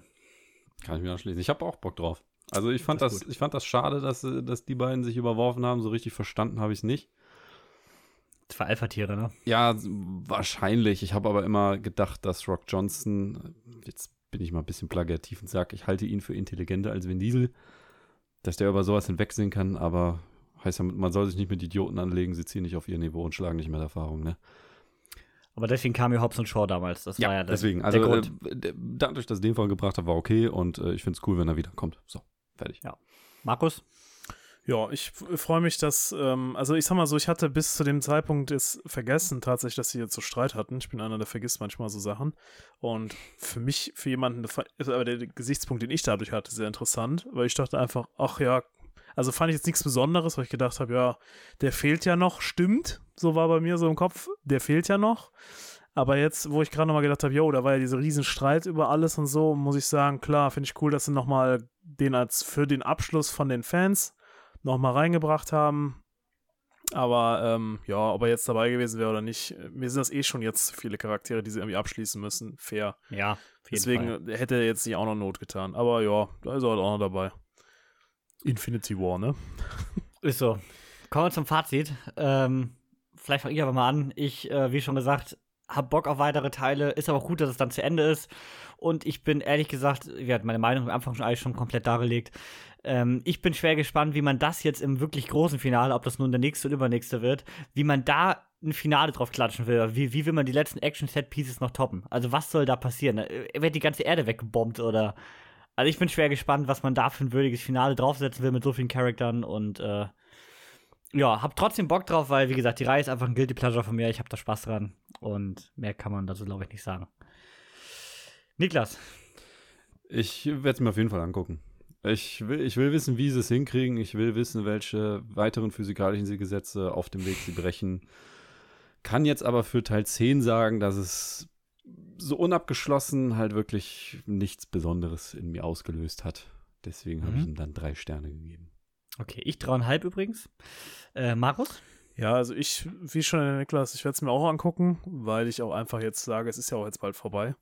Ähm, ich bin, habe große Sorgen vor der Story, weil jetzt müssen sie ja, also sie haben jetzt schon viel verballert. Sie können nicht alles verballern, weil es kommt noch ein dritter. Aber sie müssen ja trotzdem zwei Stunden plus füllen mit dem Inhalt. Und ich denke mal, sie werden einfach jetzt Stück für Stück nacheinander einen Charakter irgendwo fair verabschieden. Die, ich glaube, die werden sich alle draufgehen lassen, aber das interessiert mich, wie sie das, wie sie das jetzt hinkriegen wollen. Also irgendein Konzept muss es ja geben.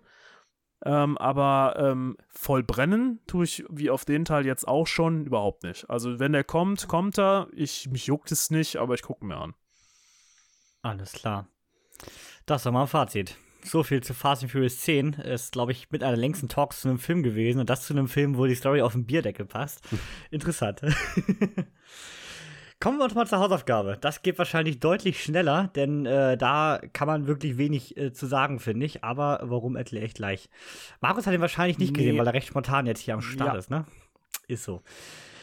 Die Hausaufgabe war Freaky Friday aus dem Jahr 2003 von aus dem Hause Disney. Wir befinden uns auch im Jahr 2003 ungefähr, das wird später noch wichtig, und befinden uns mitten einem ganz typischen Leben einer Mutter mit ihrer schwer pubertären Tochter und einem Stiefvater, den die Tochter richtig kacke findet. Als die beiden allerdings eines Freitags nach einem merkwürdigen Besuch in einem China-Restaurant am Morgen in dem Körper des jeweils anderen aufwachen, geht das ganze Drama erst richtig los. Ja, das Ganze ist inszeniert von Mark Waters, der hat auch äh, Mean Girls inszeniert. Und in den Hauptrollen haben wir einmal Jamie Lee Curtis, äh, ja, die Halloween-Ikone, jetzt seit Everything Ever All at Once auch Oscar-Preisträgerin. Und Lindsay Lohan. Äh, haben wir vor kurzem auch schon eine Hausaufgabe gehabt, bei Ein Zwilling kommt selten allein. Und einem Film, finde ich, der gar nicht so weit weg ist, ne? Von der ganzen Sache. Nicht wirklich. Denn auch hier wird vertauscht, nur anders. Das Ganze ist eine Romanverfilmung von äh, dem Roman von 1972 von Mary Rogers. Das Ganze wurde viermal verfilmt mittlerweile. Das hier ist die dritte Verfilmung. Die erste ist von 1976, heißt Ein ganz verrückter Freitag und war mit Jodie Foster als Mädchen. Sie war hier 14 Jahre alt und das im selben Jahr, wo sie auch bei Taxi Driver dabei war. Also ihr ganz großes Durchbruchsjahr. Und der neueste, naja, der ist aus dem Jahr von 2018 von Steve Carr. Das ist der, der auch den schrecklichen Kaufhauskopf gemacht hat. Und naja, der hat 1,6 bei Letterbox, war ein Fernsehfilm vom Disney Channel und äh, zu dem Zeitpunkt war das der Film mit der niedrigsten Zuschauerzahl bei einer Disney Channel Movie Premiere aller Zeiten. Und das Ganze ist auch noch Musical. Also, hui. Weiß ich nicht, ob das so gut ist. Wie hm. fandst du den Film, Niklas? Ähm, äh, ganz gut. Also den 2003er bitte. Ja, nein. Das, die anderen habe ich auch alle nie gesehen. Ist vielleicht auch besser so. Also jedenfalls bei den neuen. Nee, ich denke auch. Ich finde, das ist wirklich so, so ein disney feelgood äh. Das, ja, finde ich nicht schlimm. Ist nichts Besonderes. Ähm, sehr nett. Sehe ich genauso. Deswegen meine ich auch, kann man wenig zu sagen, denn das ist, wie du schon sagtest, ein richtiger Feelgood-Film, der auch nur 90 Minuten geht und aber eine extrem hohe Gagdichte hat. Also alle fünf Minuten passiert was, tolle Gags, die Story geht immer voran, der hat keine Längen und äh, deswegen hat es mir sogar für dreieinhalb Sterne gereicht. Also ich hatte richtig Spaß mit dem Film. Ja, ich glaube, bei der Wertung würde ich mich auch anschließen. Ich meine, ja, ja, gut, wenn man ein bisschen drüber reden wollte, es ist die klassische Story, wie äh, Mutter und Tochter erst gegeneinander sind und dann natürlich aus dem Blick des anderen, Blickwinkel verschieben, wir sagen es mal wieder, erkennen, dass sie doch Gemeinsamkeiten haben und lernen, den anderen zu verstehen. Ja, äh, und beide spielen es unglaublich gut. Also beide, beide machen auch gut, ganz ja, viel mit der Mimik, finde ich. Also gerade Jamie Lee Curtis bringt da richtig viel rüber, aber auch Lindsay Lohan spielt diese verzogene Tochter, äh, die alles mag, was Mutti Kacke findet. Mhm, spielt genau. sie richtig gut, finde ich. Das passt richtig gut. Ja. Und wo ich eben sagte 2003, das ist später nochmal wichtig, der Film ist so 2003 auf allen Ebenen. Vom, von den Outfits, von diesem Highschool-Punkrock, äh, da ist alles, in diesem Film ist wirklich alles 2003 muss man sagen. Ja, Britney Spears ist eine zeitlose Künstlerin. Also den Song, über den verbinden sich viele. Was ist das? ist so. Und gerade, ich finde bei mir dadurch noch ein bisschen mehr gezogen, weil gerade auch musikalisch bin ich ja wieder sehr zurück in dieser Zeit. Also ich meine, äh, sowas wie, wir waren gerade bei Avril Lavigne, äh, feiern sowas wie Machine Gun Kelly und so, das geht gerade musikalisch sehr in diese Richtung. Deswegen hatte ich bei dem Film noch mehr Spaß tatsächlich. Also kam genau zum richtigen Zeitpunkt jetzt. Mhm. Also ich habe ja letztens irgendwo gelesen, dass da angeblich sogar mit den beiden Darstellern irgendeine Art von Sequel geplant wäre. Oh. Das ist ja auch der Grund, weswegen das Ding überhaupt erst mal in meiner Watchlist gelandet ist. Ah. Da bin ich ja mal gespannt, weil ich weiß nicht so richtig, das Problem bei dieser Art Geschichte ist, dass sie eigentlich abgehandelt ist.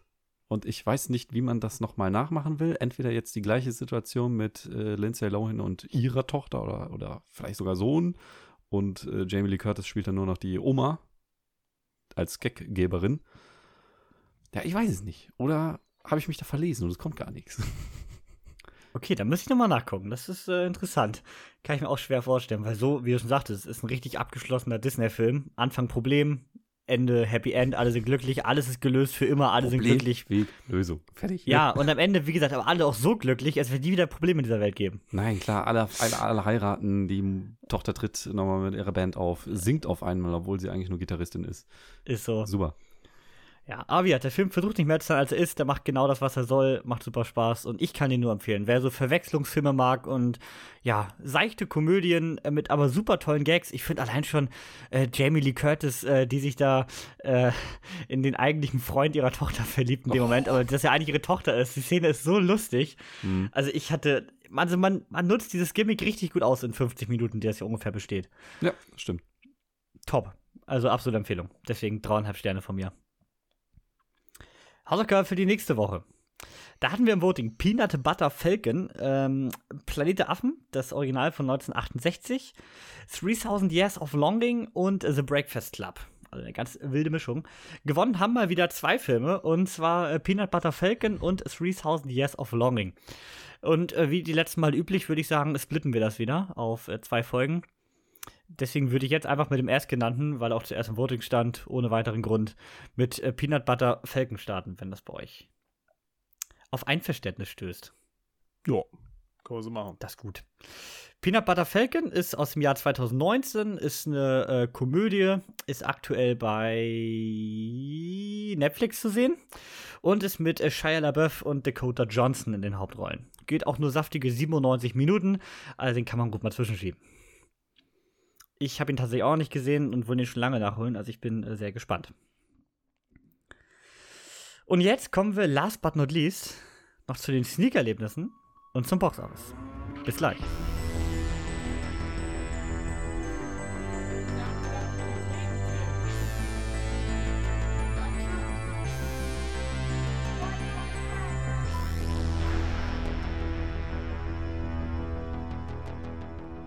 Da sind wir auch schon wieder zurück zu den Sneakerlebnissen der Woche und äh, jetzt, wo auch die Originalfamilie hier wieder vereint ist, in Teil 76, ähm, wart ihr auch mal wieder zusammen in der Sneak. Berichtet doch mal, was habt ihr denn gesehen? Tolle Sachen haben wir gesehen. Ich bin schön, wie du dich darum drückst, den Titel auszusprechen. Wir haben Mama Ante Porters gesehen. Ach, Auf Englisch heißt das Ding Knock Knock It's Mom und die französischen Titel überlasse ich Markus für später. Oui, Madame.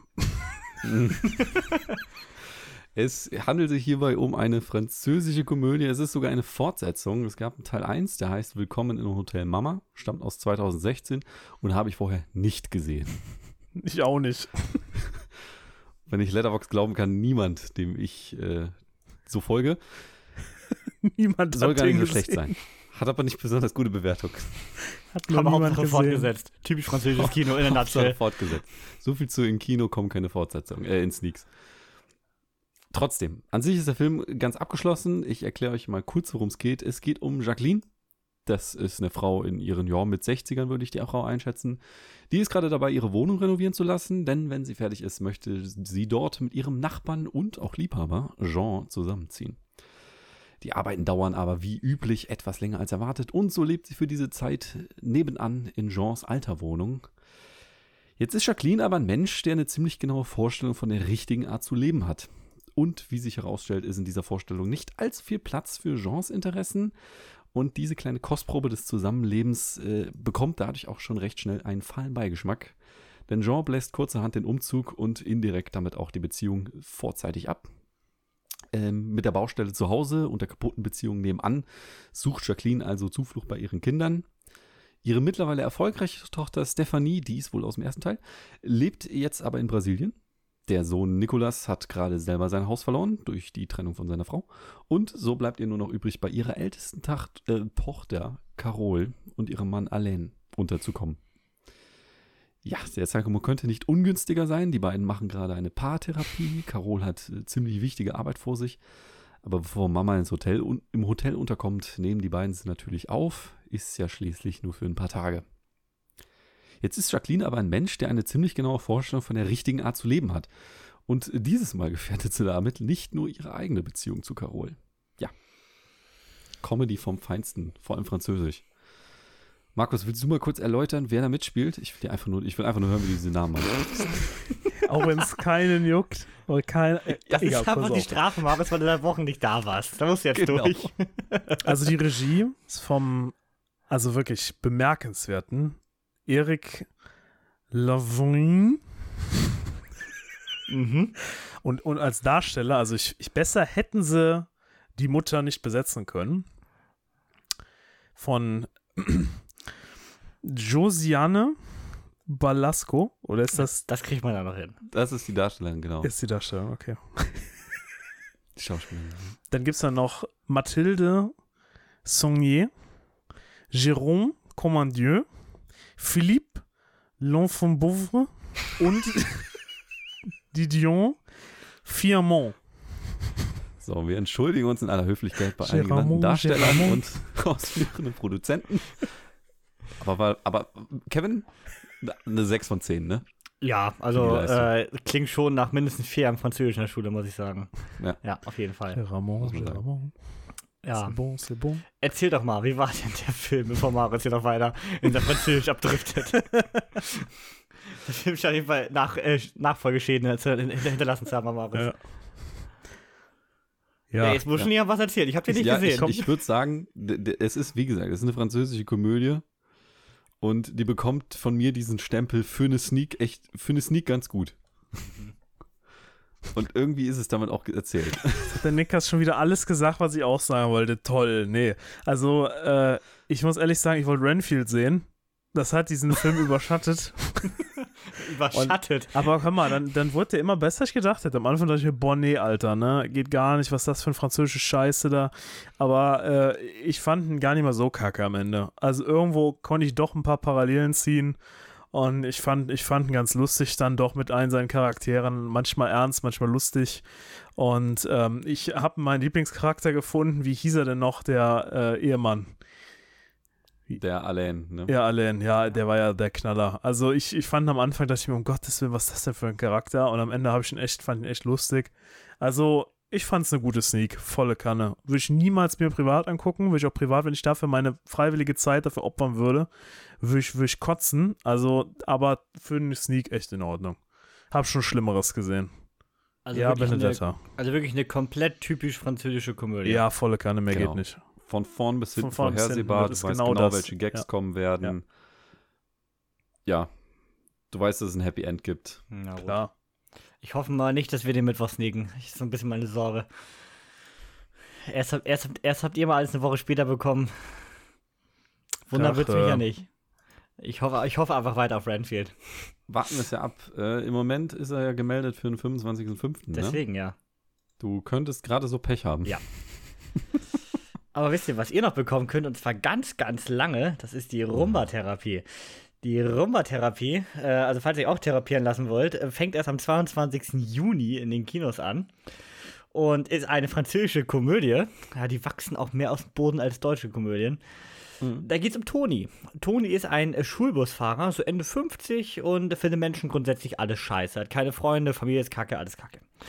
Hat dann allerdings einen Herzinfarkt und der Kardiologe redet ihm ins Gewissen, dass er ja hätte allein sterben können und sich doch mal wieder um Beziehungen kümmern soll und bla und so.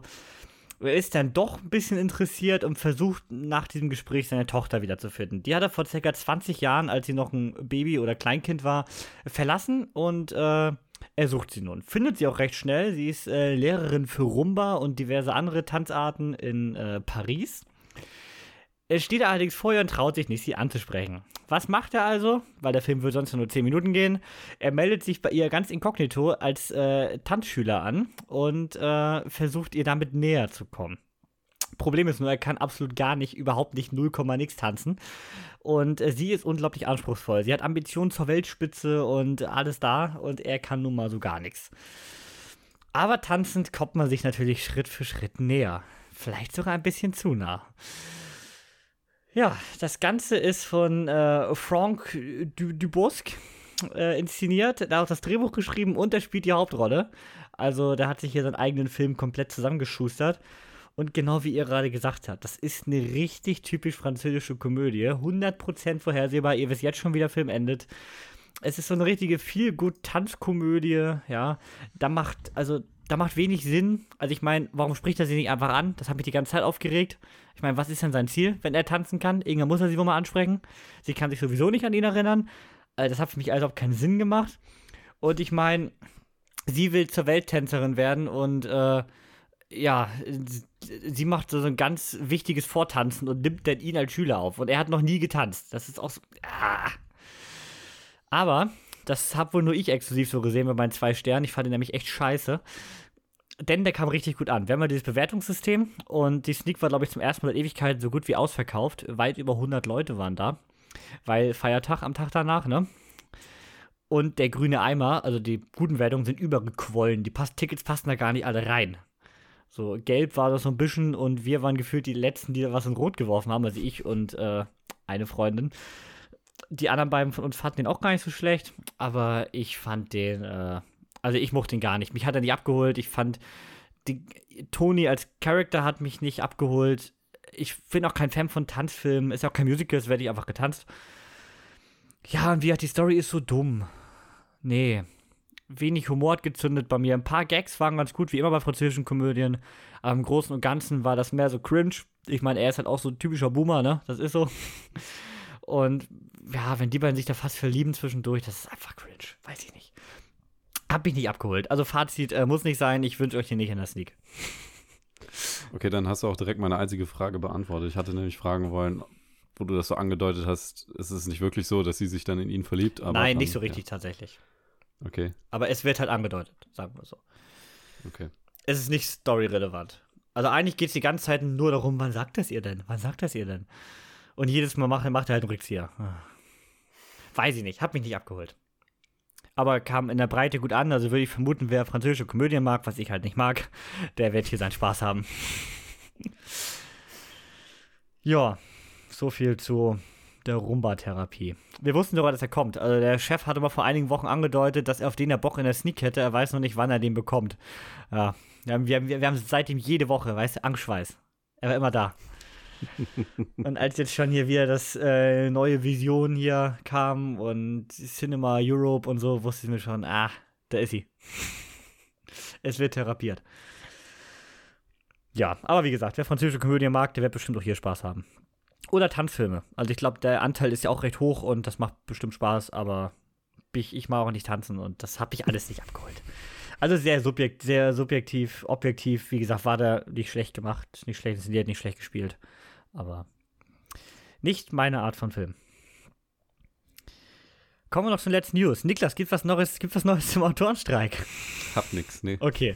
Aber Serien wurden abgesetzt. Und zwar richtig wild. Und zwar nicht wegen dem Autorenstreik, sondern weil ja immer die jährlichen Upfronts anstehen bei den äh, verschiedenen Sendern.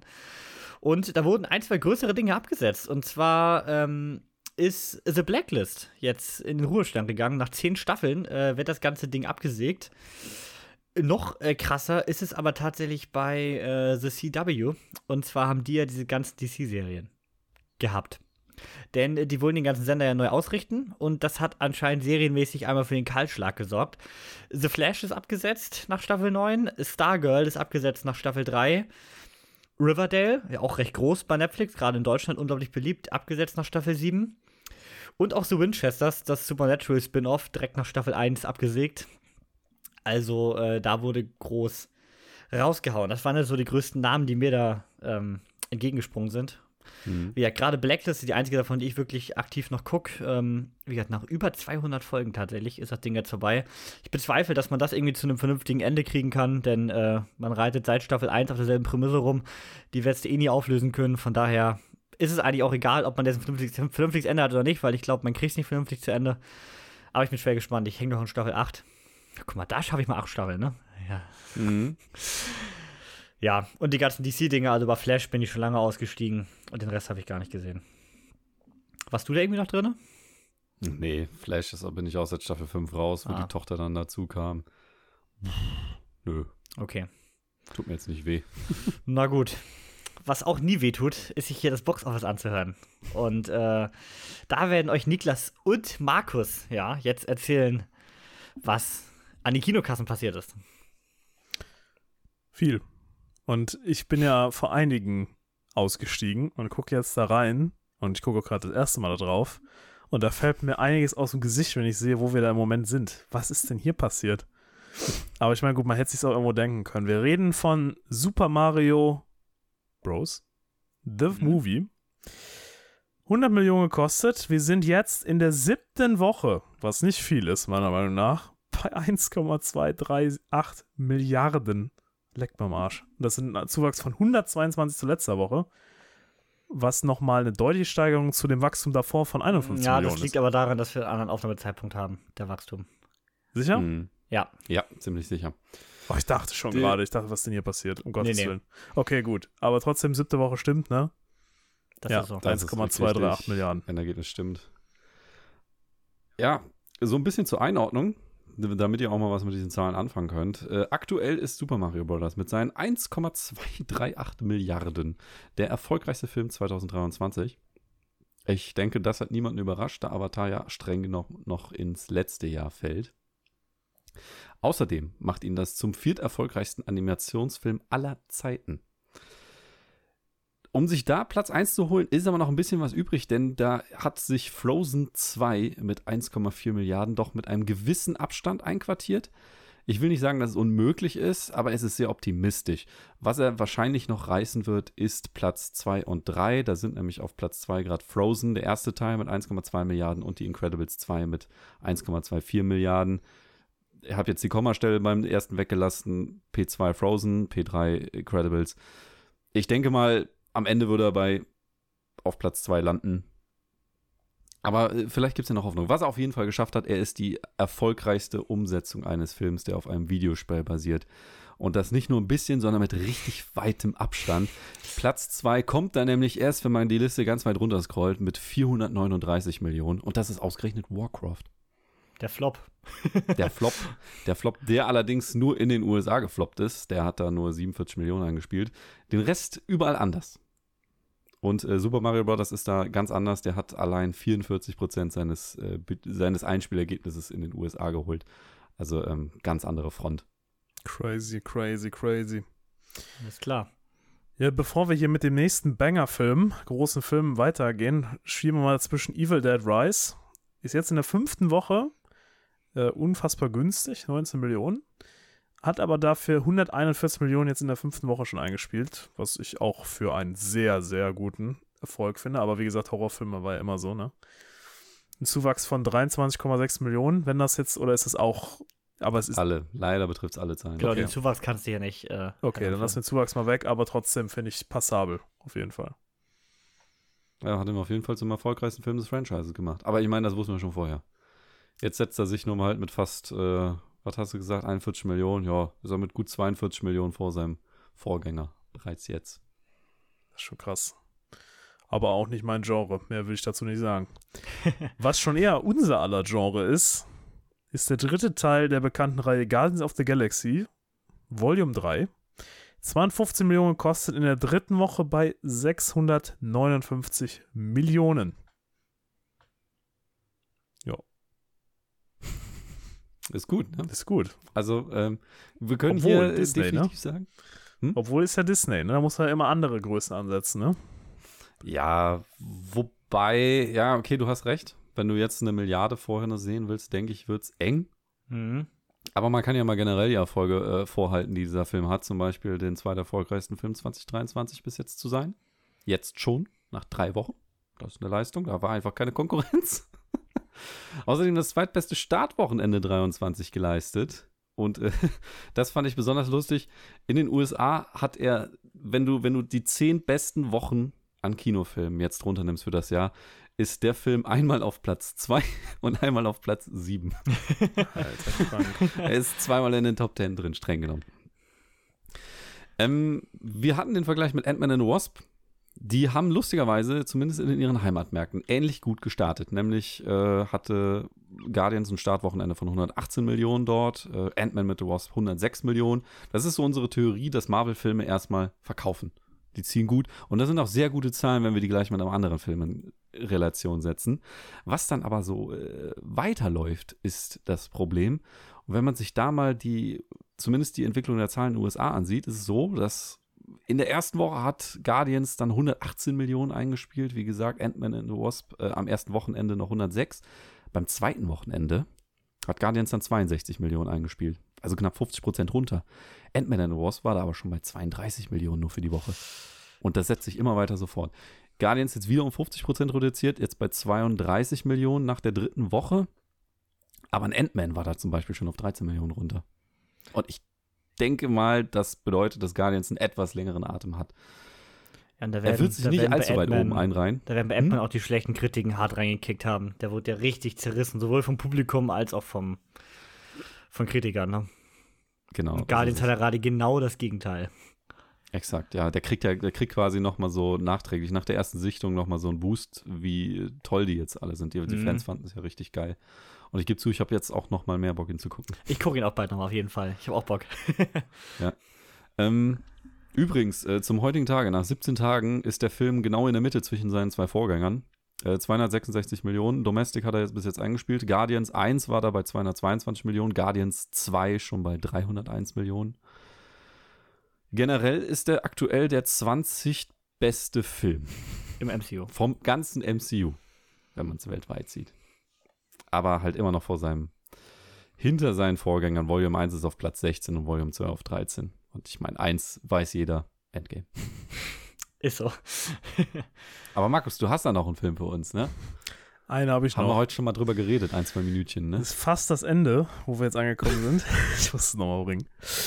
Aber äh, ja, wir haben da noch einen. Fast in the Furious 10. Wir haben eben erwähnt, die Kosten, die da stehen, die knallen ja wirklich alle Maße. Aber wir haben ja da auch gehört, es liegt ja daran, dass sie da irgendwie ja Probleme hatten.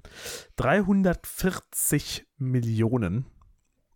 Und wir haben jetzt nun mal nach dem ersten Wochenende, wenn das jetzt, denke ich mal, ist das erste Wochenende, 318 Millionen, was für ein Wochenende-Start ordentlich ist, finde ich. Also wenn man das jetzt mal gerade vergleicht mit Guardians oder mit äh, Super Mario, was schon fast in der, also es ist, liegt zwischen Guardians und Super Mario und das ist, also ist wirklich, wirklich nicht schlecht, oder?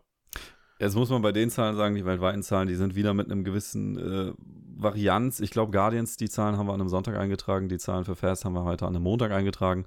Streng genommen lief der besser, äh, lief Guardians besser, das zeigt sich auch am Startwochenende nämlich Fast X hat nur das fünftbeste Startwochenende in den USA hingelegt. Der hat dort im Heimatmarkt nur 67 Millionen eingespielt, wo wir ja eben Guardians mit 113 Millionen hatten. Glaube ich, ne? Lass mich nicht lügen. Mhm, stimmt. Ja. Ist also ein bisschen unerfolgreicher. Und äh, er ist auch das sechstbeste Wochenende nur in den USA. Super Mario war auch zweimal vor ihm. schade, schade. Aber USA ist sowieso nicht so die Domäne für die Fast and Furious-Reihe gerade mal 21 Prozent von dieser hohen Zahl, die der Markus gerade genannt hat, diesen 318 18, Millionen, ja. äh, stammen überhaupt aus den USA. Ein Riesenanteil stammt aus China zum Beispiel. Die Schätzungen gehen im Moment zu 78,3 Millionen US-Dollar, allein am Startwochenende. Das nur aus China. Und das ist so typisch für, für, für die Reihe. Das, die läuft gerade in China seit Teil 7 richtig gut. Und Kevin, du wolltest ja wissen, ne? Wer ist der erfolgreichste Fast and Furious Teil? Ist so. Ja, fünf sind nicht. Hm. Und, und zwar mit Abstand nicht. der erfolgreichste Film und Platz 11 der besten und erfolgreichsten Filme überhaupt ist Furious 7. Der Paul Walker Abschied, ne? Der Paul Walker Abschied. Ich denke, das war klar, ne? Ja. Die stimmt. hatten irgendwie. Das war genau der Sweet Spot. Die Action war noch nicht zu drüber und die Charaktere waren ikonisch und es gab was super Emotionales, was nicht mal im Film bearbeitet wurde, komplett. Nee. Ja. Ähm, komischerweise, wenn man dann die äh, Liste runtergeht, der zweiterfolgreichste ist ausgerechnet The Fate of the Furious, also der direkte Nachfolger ohne Paul Walker. 1,2 Milliarden hat er weltweit noch eingespielt. Dann kommt erst Furious 6 mit einem relativ großen Abstand. Der ist nämlich erst bei 789, der ist bei 789 Millionen. Das ist einfach nicht so viel. Also da fehlen fast, ja, sagen wir mal fast 450 Millionen zum zweiterfolgreichsten Film des Franchises. Und da ordnen die sich dann alle ein. Zumindest diese großen. Fast Five, den du eben angesprochen hast, 629 Millionen eingespielt. Furious X ist mit seinen 319 dann also im Moment noch einigermaßen okay. Okay. Wenn er das Tempo beibehält.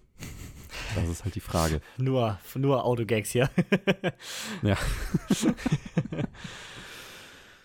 ja, das haben wir unser erweitertes Box-Office. Meckert gerne, wenn euch das zu viel ist oder macht einfach ja, voraus. Genau. ja, man, das Problem ist, man braucht schon fast hier, hier einen Block, ne, um sich die ganzen Zahlen aufzuschreiben. Das Grafiken so. wären schön. Im Podcast aber immer schwierig umzusetzen. Das stimmt.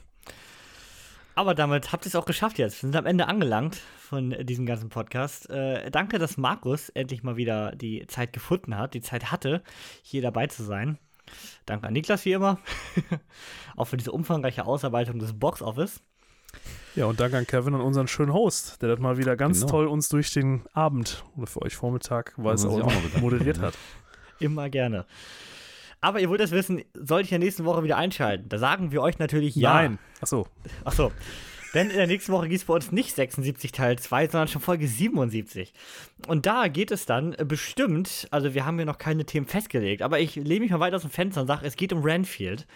Und vielleicht, wenn ihr ganz nett fragt, und ich vielleicht noch mal Zeit finde am Wochenende, dann geht es sogar um Ariel. Also gucken wir mal. Es ist also ganz viel äh, zu sehen. Es geht auch um äh, Peanut Butter Falcon, also, also ganz viel, ganz viel da. Und damit äh, vielen Dank fürs Zuhören. Bis zum nächsten Mal. Haut rein. Ciao. Tschö. Ciao, ciao.